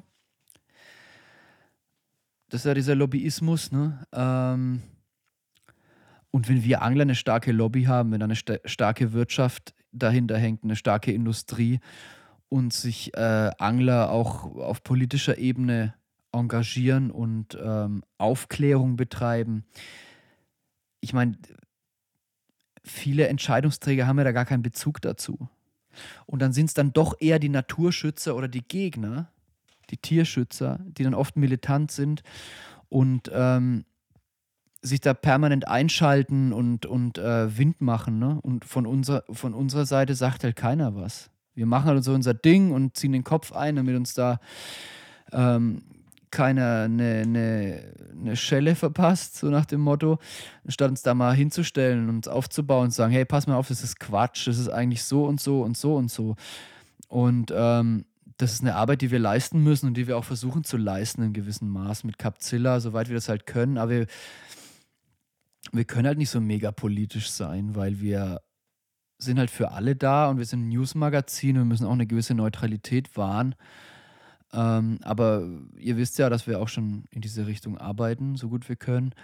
Und es muss sich einfach jeder angesprochen fühlen, das in einem vernünftigen Maß zu machen und mit Verstand und so, dass jemand, der damit nichts zu tun hat, das auch nachvollziehen und verstehen kann und nicht total radikal und mit dem Kopf durch die Wand und andere beschimpfen und was man dann immer liest, wenn, wenn irgendwas ist, wenn einer einen Fisch abgeschlagen hat, dann schreiben Leute drunter, den sollte man töten oder totschlagen, der den, Tod, der den Fisch getötet hat. Ja, das ist halt dann auch so, also da schäme ich mich für, wenn ich sowas lese. Weil, also kannst du niemals den Wert mit eines Menschen, eines Menschen mit dem ähm, eines Fisches gleichstellen. Ja, also wir können da die, die Fische auch echt nicht auf so ein Podest heben, Leute, das geht nicht. Ähm, und solange wir da so, so fanatisch und radikal sind und äh, hinterlassen wir keinen guten Eindruck. Ähm, aber wenn man einen guten und differenzierten Eindruck hinterlässt, dann wird man da ganz, ganz viel noch machen können in den nächsten Jahren. Und da bin ich auch ultra dankbar für so Arbeit, wie Robert Arlinghaus sie leistet und so, die einfach fundiert ist und die Argumente vorbringt. Und, äh, und alle Leute, die das machen und ein bisschen mit äh, mit Feingefühl in diese Richtung pushen, die tun im Catch and Release gut und alle, die es zu krass machen, die zu fanatisch sind, die schon extremistisch sind damit, die tun uns keinen Gefallen. Ähm, ja, und wie gesagt, die Angelindustrie, umso stärker sie ist, umso mehr Lobby, umso mehr geile Öffentlichkeitsarbeit. Wir machen, inspirierende Videos, die auch Nicht-Angler sich angucken können, um die Faszination zu verstehen umso mehr arbeiten wir in dieser Richtung, dass wir das auch wirklich betreiben können. Yo, ähm, ich brauche noch mal einen Schluck. Es ist jetzt schon echt spät, ähm, aber ich habe nur noch zwei kleine Häufchen Anfragen. Ähm, nächstes ist privat private Fragen an mich. Bin ich mal gespannt. Also. Ähm, yo, Marc, ich würde gern etwas passend zur Weihnachtszeit wissen, sagt Ronny Oelke. Was wünschst du dir zu Weihnachten? was wünsche ich mir zu Weihnachten? Ähm, ich habe mir selber ein Weihnachtsgeschenk gemacht dieses Jahr. Ich habe mir ein neues Surfboard gekauft. Und es ist schon da und ich packe es aber erst am 24. am Weihnachten aus. Ähm, ja, das habe ich mir auf jeden Fall gewünscht. Das wollte ich unbedingt haben. Ich bin ja voll mit dem Surf-Virus infiziert. Ähm, bin da vor ein paar Jahren irgendwie drauf gestoßen. Ist halt auch eine Wassersportart und hat ganz, ganz viele geile Parallelen zum Angeln, ähm, wie das Wasser musste genau beobachten und lesen lernen und muss verschiedene Spots checken, die je nach Witterungsbedingungen, je nach, nach Tide, nach Wind, nach, äh, nach Höhe der Tide, ähm, nach Mond und so weiter halt unterschiedlich funktionieren. Musst du lesen lernen und dann den richtigen Spot aussuchen und dann musst du dort die richtige Welle aussuchen und dich den Elementen stellen und ja, ist geil. Und es hat ganz viele Parallelen zum, zum Angeln. Das ist auch äh, so eine Wassersportart, die dich voll und ganz vereinnahmt und ja, hat nochmal eine gehörige Portion Adrenalin mehr zu bieten. Und äh, da habe ich mir ein Surfboard geschenkt. Das habe ich mir echt gewünscht. Ähm, das ist jetzt auf jeden Fall von der materialistischen Perspektive. Von einer, von einer anderen Perspektive, vielleicht eher einer spirituellen, wünsche ich mir auf jeden Fall, dass sich alles so weiterentwickelt wie bisher, sowohl vom Business und auch äh, mit euch, mit der Community und auch dem Untereinander, dass die Leute sich darauf besinnen, dass wir eigentlich alle das gleiche Hobby haben und ähm, an einem Strang ziehen.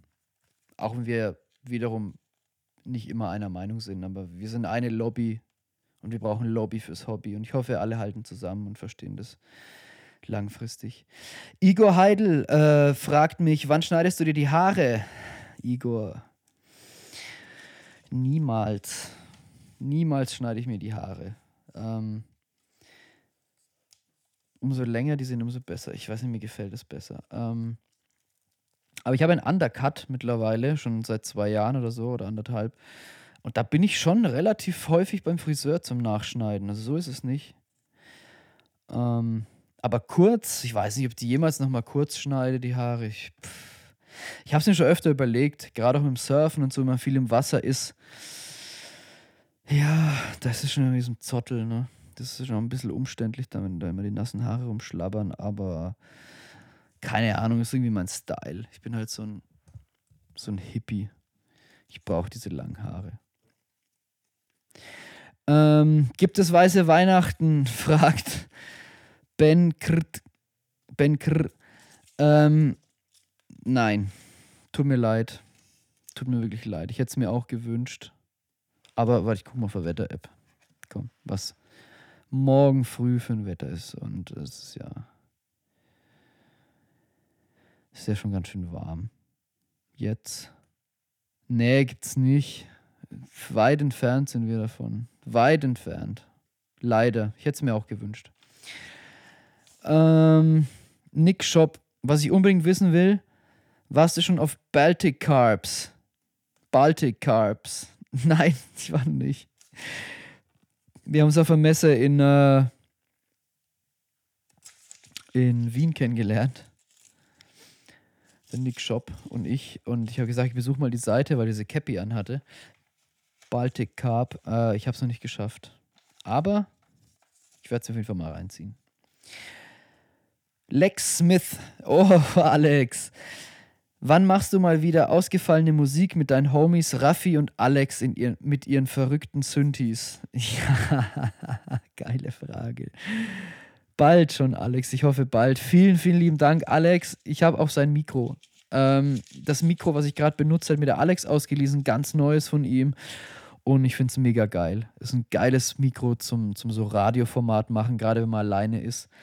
Und der Alex, der hübscht uns auch noch mal den Ton ein bisschen auf, sowohl in unseren Filmen als auch jetzt hier für einen Podcast und da bin ich mega dankbar dafür und dann leiht er mir auch noch bereitwillig sein neues geiles Mikro aus und das sind einfach Freunde und der Alex, das, das ist halt ein Typ, der verlangt auch nichts dafür, der macht es, weil er es geil findet, was wir machen, unterstützt uns und äh, ist da happy auch mit teilzuhaben und das sind genau die Leute, die du brauchst, das ist echt cool, fetten Respekt. Vielen, vielen Dank an der Stelle, Alex.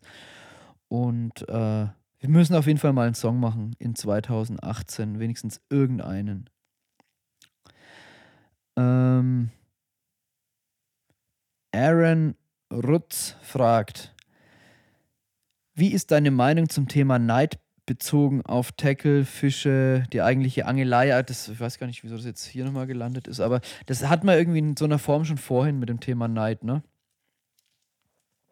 Mir tun die Neider leid. Ähm, Daniel Bittel, hey Marc, was hast du für Musik gemacht? Kann man die irgendwo hören? Und ist es dir schwer gefallen, die Musik an den Nagel zu hängen? Puh, Daniel.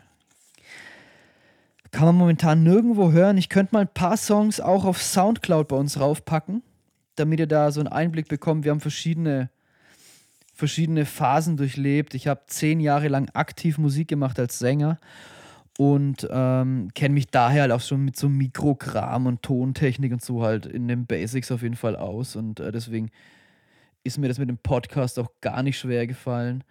Das ähm, war sogar sehr naheliegend. Ähm, es ist mir sehr schwer gefallen, die Musik an Nagel zu hängen. Und äh, wir waren auch sehr weit. Ich hatte eine sehr, sehr geile Band und ich bin froh, dass ich immer noch mit Leuten aus der Band guten Kontakt habe und da auch Experten an der Hand, so wie jetzt ein Alex halt, der mein Bassist war damals und auch unsere Demo-Tapes schon aufgenommen hat, der jetzt das Red Audio Studio macht in Herzogenaurach. Auf jeden Fall absolute Empfehlung, checkt's mal aus. Und ähm, ist mir sehr, sehr schwer gefallen. Es war ein langer Prozess und ich konnte mich dann auch, selbst als ich es dann aufgegeben hatte, mit der Band ähm, nicht so wirklich damit abfinden. Habe mich lange Zeit gefragt, ob ich einen großen Fehler gemacht habe, mich da voll auf Capzilla zu konzentrieren. War nicht ganz die schlechte Entscheidung, würde ich sagen. Es ist echt was daraus geworden. Und äh, ich will aber auch irgendwann wieder was machen, musiktechnisch. Also es ist eine Sache, die mir schon sehr, sehr abgeht, die immer eine sehr wichtige Größe war in meinem Leben. Neben dem Angeln war die Musik immer das Allerwichtigste oder parallel gleich auf. Und das war schon ein sehr, sehr großes Opfer, was ich gebracht habe, das in den letzten fünf Jahren komplett zu vernachlässigen. Ähm, es steckt aber auch in mir drin. Ich schreibe immer mal wieder Texte oder spiele dann auch mal ein bisschen Gitarre oder am Klavier. Und äh, aber es ist natürlich nicht so, als würdest du aktiv Musik machen. Du Musik ist auch echt ganz, ganz viel von Übung abhängig und von Routine. Aber ich mache da auch wieder was. Also man hängt es ja nicht an Nagel. Es ist nur zeitweise mal beiseite gelegt. Und ich haue euch mal ein paar Songs aus, aus verschiedenen Entwicklungsstufen, sage ich mal, von meiner letzten Band. Vielleicht auch mal von meiner ersten, das wäre auch mal witzig. Ähm, irgendwann im Laufe des nächsten Jahres mal, so noch in diesem Winter auf Soundcloud. Ich weiß nicht, ob ich das in diesen Podcast reinpacken kann. Ich weiß nicht, ob der dann auch auf iTunes noch läuft, wenn die da Musik drin erkennen. Ich glaube nicht. Ich traue es mich nicht. Ich mache das extra, aber auf Soundcloud. Und diejenigen, die das jetzt interessiert, die schauen dann eh mal ab und zu. Wir posten es dann auf Facebook ähm, oder Instagram. Und die, die sich halt nicht so für diese musikalische Laufbahn, für diesen Werdegang äh, interessieren oder für Musik im Allgemeinen, die wird es dann auch nicht weiter stören, weil es ja eine extra Sache ist. So, ähm, Kaufmann Florian. Mich würde interessieren, ob du Buddhist bist, ob du beim Angeln meditierst, woher du so viel innere Ruhe nimmst, ob dir der Hype um deine Person am Arsch vorbeigeht oder du es gerne magst, so bekannt unerkannt zu werden. Was zu diesem totalen Tackle-Irrsinn und dann waren noch ein paar andere Sachen. Ach, ob er mir am Arsch geht. Ach so. Also ob er mich nervt oder ob ich es mag, so bekannt zu sein. Und ich muss jetzt aber noch mal gucken, weil ich habe die Frage leider auch abgeschnitten. Die nicht ganz ausgedruckt. Ob ich die jetzt noch mal finde. Ach nee, das war Instagram, warte mal. Ich habe gerade bei Facebook geguckt. Frag Mark auf Instagram, Kaufmann Florian.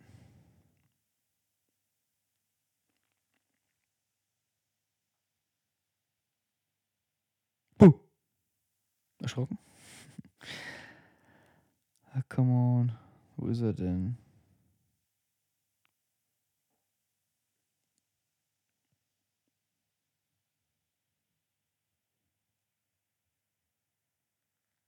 Hm. Ah, das dauert mir zu lang. Irgendwie finde ich das jetzt gerade nicht. Ähm, aber ich glaube, wir wissen, wo er hin will. Äh, interessante Sachen. Ach, da sind noch weitere Kommentare laden. Ist aber auch. Egal. Nee, das ist, glaube ich, sogar Facebook gewesen. Ähm, geht's mir am Arsch? Ich weiß gar nicht. Hype um meine Person. Ich nehme das nicht so wahr. Ich, äh, ich nehme das nur so wahr, ich leiste halt eine gewisse Arbeit. Das kommt dann nicht von ungefähr, dass sich die Leute dafür interessieren, was ich mache. Und das Feedback und das Interesse an meiner Arbeit, also beziehungsweise das Interesse an meiner Arbeit und die Reaktionen darauf sind ja mein Feedback. Ich sehe, wie gut oder wie relevant was ist, ich schon auch daran, wie viel Feedback ich darauf bekomme. Ähm, natürlich muss mir das, was ich mache, in erster Linie Spaß machen. Aber ich muss ja auch immer so ein bisschen optimieren und gucken, was ankommt und so. Ne? Ähm, bringt mir nichts, wenn ich jetzt Klamotten mache, die nur ich geil finde und keiner kaufen will. Ähm, dann habe ich einen Haufen Geld ins Sand gesetzt. Also muss ich schon auch mich ein bisschen, bisschen so orientieren an dem Feedback der Leute. Und da ist mir der Hype um eine Person oder, oder die Reaktion auf unsere Sachen schon, schon wichtig und da bin ich sehr dankbar drum. Ähm,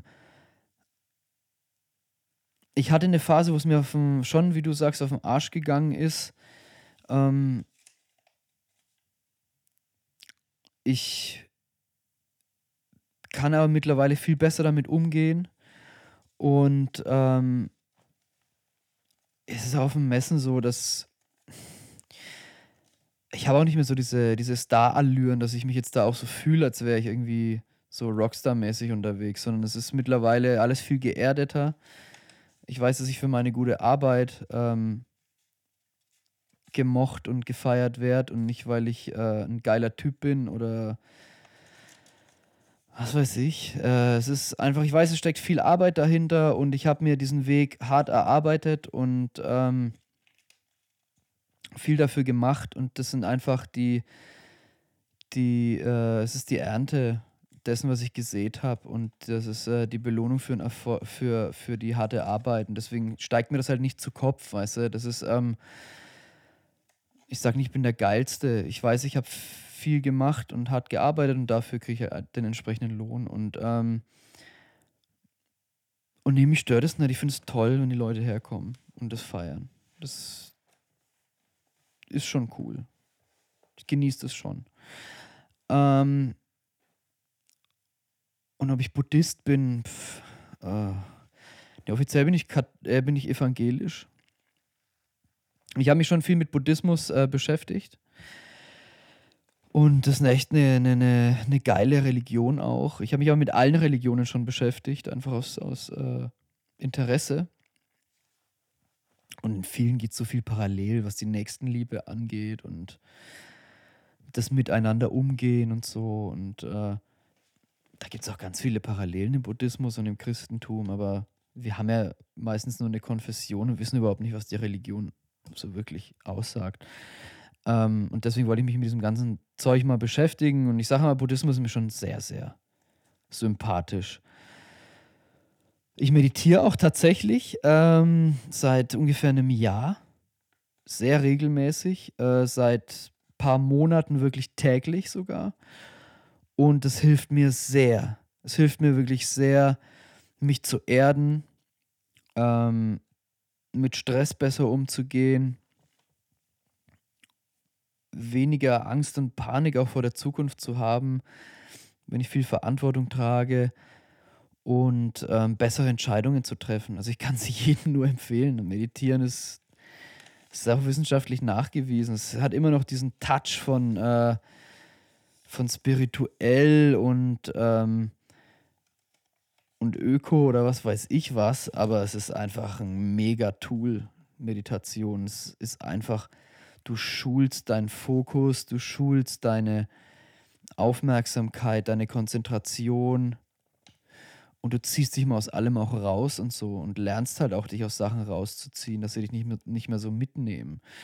Und ähm, ich habe da eine ganz tolle App, die heißt Headspace, ist auch sehr, sehr bekannt, benutzen Millionen von Leuten. Headspace. Und da kannst du lernen, wie du meditierst. Also die ersten zehn Sessions, die kannst du auch beliebig oft machen, sind umsonst und dann kostet es auch nicht die Welt. Ist richtig geil, ohne Scheiß. Wer jetzt nicht voll abgeturnt ist, der sollte sich das auf jeden Fall mal runterladen, diese App Headspace und das ausprobieren. Jojo, ähm, wir kommen zum letzten Thema. Film und Tour. Ah, da gibt es noch ein paar Fragen, aber die sind alle relativ kurz. Ähm, ich muss mal gucken. Ich glaube, wir haben den längsten Podcast. Wir haben es geschafft, Leute. Herzlichen Glückwunsch für alle, die immer noch dabei sind. Ähm, wir sind bei 2 Stunden 40 jetzt. Wahnsinn. Ah, ich glaube, es war trotzdem facettenreich, oder? Dank euren tollen Fragen. Ähm, ist da noch? Nein, das ist wirklich das letzte. Film und Tour. Und das ist auch ein Herzensthema. Ähm, ich hoffe, wir sind noch nicht zu viele abgesprungen oder eingeschlafen. Ähm, wir sind ja mit der Kinotour jetzt schon in einer Woche, also Samstag gestern, in einer Woche in Hamburg und wir haben das Kino vergrößert, Leute, und äh, wir haben Platz für euch. Also wenn ihr euch jetzt spontan dafür entscheidet, in Hamburg Silvester zu feiern, es richtig krachen zu lassen, dann könnt ihr das mega geil mit der Kinotour verbinden. Oder wenn ihr aus der Gegend seid und bis jetzt noch unentschlossen wart, wir haben wieder Karten. Und ich bin den ganzen Samstag bei Adventure Fishing im Laden äh, stellt ein bisschen die Zillaware vor und auch unsere Armbänder. Bin einfach so zum Schnack da, wie die Hamburger sagen. Und ähm, danach geht es geschlossen ins Kino und auch da könnt ihr euch halt bei uns noch Kinokarten holen oder auch bis dahin jetzt vor allem bei Adventure Fishing. Ich würde eher davon abraten, die jetzt ähm, im Shop zu bestellen. Das wird mit dem Versand wahrscheinlich knapp. Ich werde jetzt auch rausnehmen die nächsten Tage. Ähm, ihr kriegt sie bei Adventure Fishing vor Ort oder dann, wenn ich da bin am Samstag. Kommt auf jeden Fall noch vorbei. Okay, kommen wir zur Kinotour. Roland Heschel fragt, da es keine blöden Fragen gibt, frage ich dich einfach, ob du Bock auf ein Bier hast, wenn wir uns in Wien sehen. Roland, ja. Definitiv habe ich Bock auf ein Bier, wenn wir uns in Wien sehen. Aber bitte kein großes. Ich mag immer nur kleine Biere. 03 oder mittlerweile sogar ähm, ganz gerne 025. Das ist schon ein ganz geiles Format. Ist immer schön kühl und frisch. Und so eine große Flasche Bier, da weiß ich nicht, da würge ich mir mittlerweile schon fast ein ab. Bin nicht mehr, ich habe trinke echt sehr, sehr. Ich habe früher schon echt gern gefeiert und viel gesoffen und so und hart Party gemacht, aber ich habe so in den letzten, seit ich mit dem Surfen vor allem auch so intensiv angefangen habe, so bin ich schon eher so ein bisschen Sportler geworden und trinke auch ganz wenig mittlerweile und vertrage es auch nicht mehr. Also wenn ich zwei Flaschen Bier trinke, ey, dann merke ich schon richtig. Alexander Blasczyk, wie seid ihr auf die Idee gekommen, den Film zu machen? PS-Tickets habe ich schon. Geil, dass du Tickets hast, Alex. Ähm, ja, wir machen ja immer irgendwelche Filme, ne? Und äh, wir wollten unbedingt mal einen Marokko machen. Gerade auch, weil uns das nie genug war, was man da so mitbekommen hat. Es gab ja mal einen Film von Killers und der ist aber schon schweinealt und jetzt auch nicht großartig toll gemacht, ne? Weil es mehr so ein Urlaubsvideo mit einer geilen Storyline auf jeden Fall. Ähm, und dann gibt es halt Zeuges im Internet, was alles nicht so geil ist. Und wir wollen einfach mal was Geiles da machen, weil wir das Gefühl hatten, es ist ein geiles Gewässer, ein geiles Abenteuer, aus dem man auch echt mal was rausholen kann. Und äh, es war eine total verrückte Idee, das in dem Maße umzusetzen. Also was jetzt da dabei rausgekommen ist, das ist, pff, das muss man erstmal schaffen.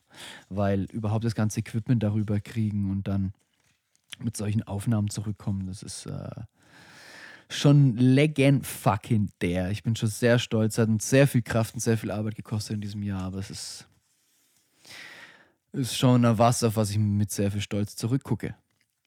DBS Carbs. Drum and Bass Carbs? Warum kommen die zwei Filmtouren nicht auch nach einem Jahr oder zwei auf DVD raus? Und diese Frage wurde in ähnlicher Form noch ein paar Mal gestellt. Ähm also ich finde, unser Beitrag ist noch zu kurz für eine DVD. Und äh, wir haben halt echt uns darauf fokussiert, das zur Kinotour fertig zu kriegen. Und es ist auch erst letzte Woche wirklich komplett finalisiert worden, der Film. Also wir sind jetzt nicht ganz knapp einen Tag vorher, aber zwei Wochen vorher ist schon auch noch nicht so weit. Und das hätte jetzt auch gar nicht mehr gereicht, den zum Beispiel in DVD-Form zu pressen und zu verkaufen. Das wäre alles zu spät geworden. Und ähm, an Weihnachten vorbei. Und dann nur eine Stunde finde ich auch jetzt nicht so DVD-konform. Ich finde, wenn man DVD kauft, dann muss schon so Stunde 20, anderthalb. Und ich finde es cool, dass ihr das jetzt schon so feiert und auf DVD haben wollt. Schaut es euch mal einfach im Kino an und wenn ihr sagt, ey, das ist geil, das brauchen wir auf jeden Fall auch auf DVD, wenn dieses Feedback öfter kommt, dann bin ich nicht abgeneigt im Laufe des nächsten Jahres. Wir haben noch ohne Ende Material, was wir nicht untergebracht haben. Ich meine, irgendwo musst du ja dann auch Abstriche machen, wenn du nicht so viel Zeit zum Bearbeiten hast, weil jede Minute der Film länger ist, kostet auch exorbitant viel mehr Zeit in der Verarbeitung. Ähm, aber wenn ihr sagt, hey, wir wollen das haben, das ist echt fett, dann bin ich nicht abgeneigt, dass wir sagen, wir klatschen noch Material dazu und äh, machen eine Extended Version, die dann auf DVD kommt. Meinetwegen. Also wenn die Nachfrage da ist, stillen wir die gerne.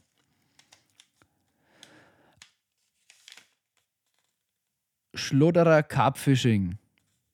Habt ihr die Zillaware bei der Kinotour dabei? Ja klar, auf jeden Fall. Logisch, auch die Carp Jewels und so ein bisschen ein paar Sachen aus dem Shop. Und wir freuen uns mega, wenn ihr nach der Filmshow noch irgend, irgendwas mitnehmt. Irgendein Teil.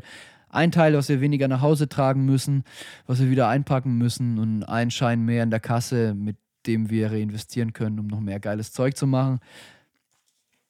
Da sind wir euch ultra dankbar, wenn ihr, wenn ihr bei uns am Merch-Stand nach dem Kino einkauft. Wirklich. Wer ist die Stimme bei Keep the Spirit Trailer? Sie kommen mir bekannt vor, fragt Maggie Ipsheim. Ähm, boah, ich weiß nicht auswendig, wie der heißt. Das ist ein ziemlich bekannter Sprecher, hat auch echt Schweinegeld gekostet. So. So, Daniel Bittel. Äh, oh, da kam nochmal was zum Catch and Release. Das ist hier verrutscht. Aber das haben wir schon in der Form eigentlich beantwortet. Matteo Kassel oder ist noch was äh, zum Thema Business? Ähm, kann man bei Capzilla ein Praktikum machen? Ja, kann man. Kann man. Ähm, wir hatten bis jetzt zwei Praktikanten und beide arbeiten immer noch bei uns, weil wir dann auch eingestellt haben. Ich kann nicht versprechen, dass wir jeden einstellen, der bei uns Praktikum macht, aber ganz grundsätzlich können wir immer helfende Hände gebrauchen. Gerade von motivierten, jungen Karpfenanglern, die äh, was bewegen wollen ihr könnt immer bei uns aushelfen und äh, Praktikum machen. Und äh, da können wir euch auch was unterschreiben und so. Wir sind eine richtige Firma mittlerweile. So, ich habe jetzt hier ein bisschen äh, schlecht aussortiert. Muss ein paar Zettel noch wegtun.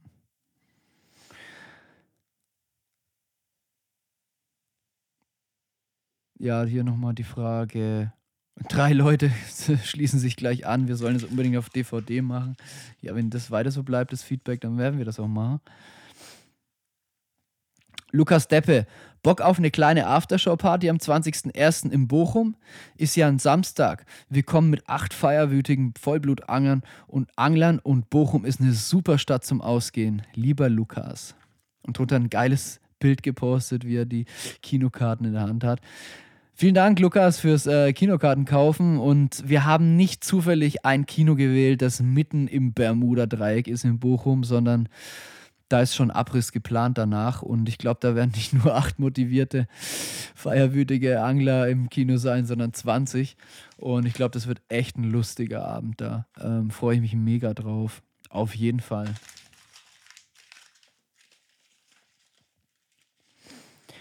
Und auch der Fischers Fritz fragt, wie bei Facebook schon häufiger gefragt, wieso schmeißt ihr nicht die Blu-ray vom Maroc-Job und den weiteren Kinobeiträgen auf den Markt? Schon klar, dass das Kino geiler ist, aber etliche Jungs, sicherlich auch ein paar Mädels, würden sich beides gönnen. Die, die keinen Platz mehr im Kino bekommen, eben nur die Scheibe. Übrigens, keinen Platz im Kino gibt es eigentlich nicht mehr so wirklich, weil wir haben fast alle Kinosäle bedeutend vergrößert nochmal, weil die Nachfrage da ist, weil wir euch nicht da ausschließen wollen, weil wir euch dieses Erlebnis definitiv ermöglichen wollen, den geilen Film auf Leinwand zu sehen, auf riesengroßer Leinwand und äh, in, einem, in einer geilen Kinoatmosphäre. Ähm, ja, Wahnsinn, wie oft das jetzt dabei war, eigentlich, dass die Leute es auf DVD wollen. Also, wenn von euch das Feedback kommt, auch weiterhin, dann werden wir auf jeden Fall einen Weg finden. Und, aber das kommt dann, da machen wir ein bisschen mehr dann auch draus. Ne? Also, es klappt dann eh diesen Winter nicht mehr, vielleicht dann zum nächsten Winter und dann auf jeden Fall auch mit Mehrwert. Also noch was zusätzlich. Ähm, ja, alle Fragen sind vom Tisch. Was soll ich sagen? Ähm, bin jetzt schon auch so ein bisschen durch. Äh, viel Output gegeben, fühle mich auch etwas heiser. Obwohl ich immer ein Schlückchen heilendes äh, Gerstensäftchen getrunken habe, äh, war es wohl nicht genug. Ähm, muss ich jetzt mal ein paar ordentliche Schlücke nehmen. Und dann ist einfach auch Feierabend, ne? Ähm, Ich frage mich, wer von euch Verrückten das gleich jetzt an Weihnachten sich noch reinzieht. Fast drei Stunden Podcast. Wahnsinn. Ähm, alle anderen, das ist jetzt mal ein richtig schönes Format für euch gewesen, denke ich, um es im Auto ewig laufen zu lassen, beim Fahren zum Füttern oder auf einer langen Reise oder zu den Eltern auf der Weihnachtsreise. Liebe Leute, vielen, vielen Dank fürs Zuhören. Vielen, vielen Dank für eure Treue. Vielen Dank fürs Folgen auf den verschiedensten Kanälen, äh, auf der Website natürlich mit unseren News, in Facebook, YouTube, Instagram. Vielen, vielen Dank für eure Treue. Vielen, vielen Dank für eure Einkäufe im Shop, mit denen ihr dafür sorgt, dass wir das alles noch, noch geiler machen können. Und vielen, vielen Dank für euer Interesse, für eure geilen Fragen. Ich wünsche euch allen ein ganz tolles, sehr, sehr schönes und harmonisches Weihnachten mit euren Liebsten. Lasst fünf Grad sein. Nehmt nicht alles zu eng. Gerade mit euren Liebsten sollt ihr nachsichtig sein und euch eine entspannte Zeit machen. Nutzt die Zeit, um anzukommen, um das letzte Jahr Revue passieren zu lassen. Und ich wünsche euch natürlich auch einen guten Rutsch ins nächste Jahr. Nehmt euch nicht zu viel vor. Umso mehr man sich vornimmt, umso weniger schafft man. Lasst es einfach auf euch zukommen. Und ich hoffe, wir sehen uns im Kino. Alles klar. Vielen, vielen Dank. Und ich hoffe, ihr schaltet auch das nächste Mal wieder ein zum Carpzilla Karpfenradio, dem Podcast von carpzilla.de.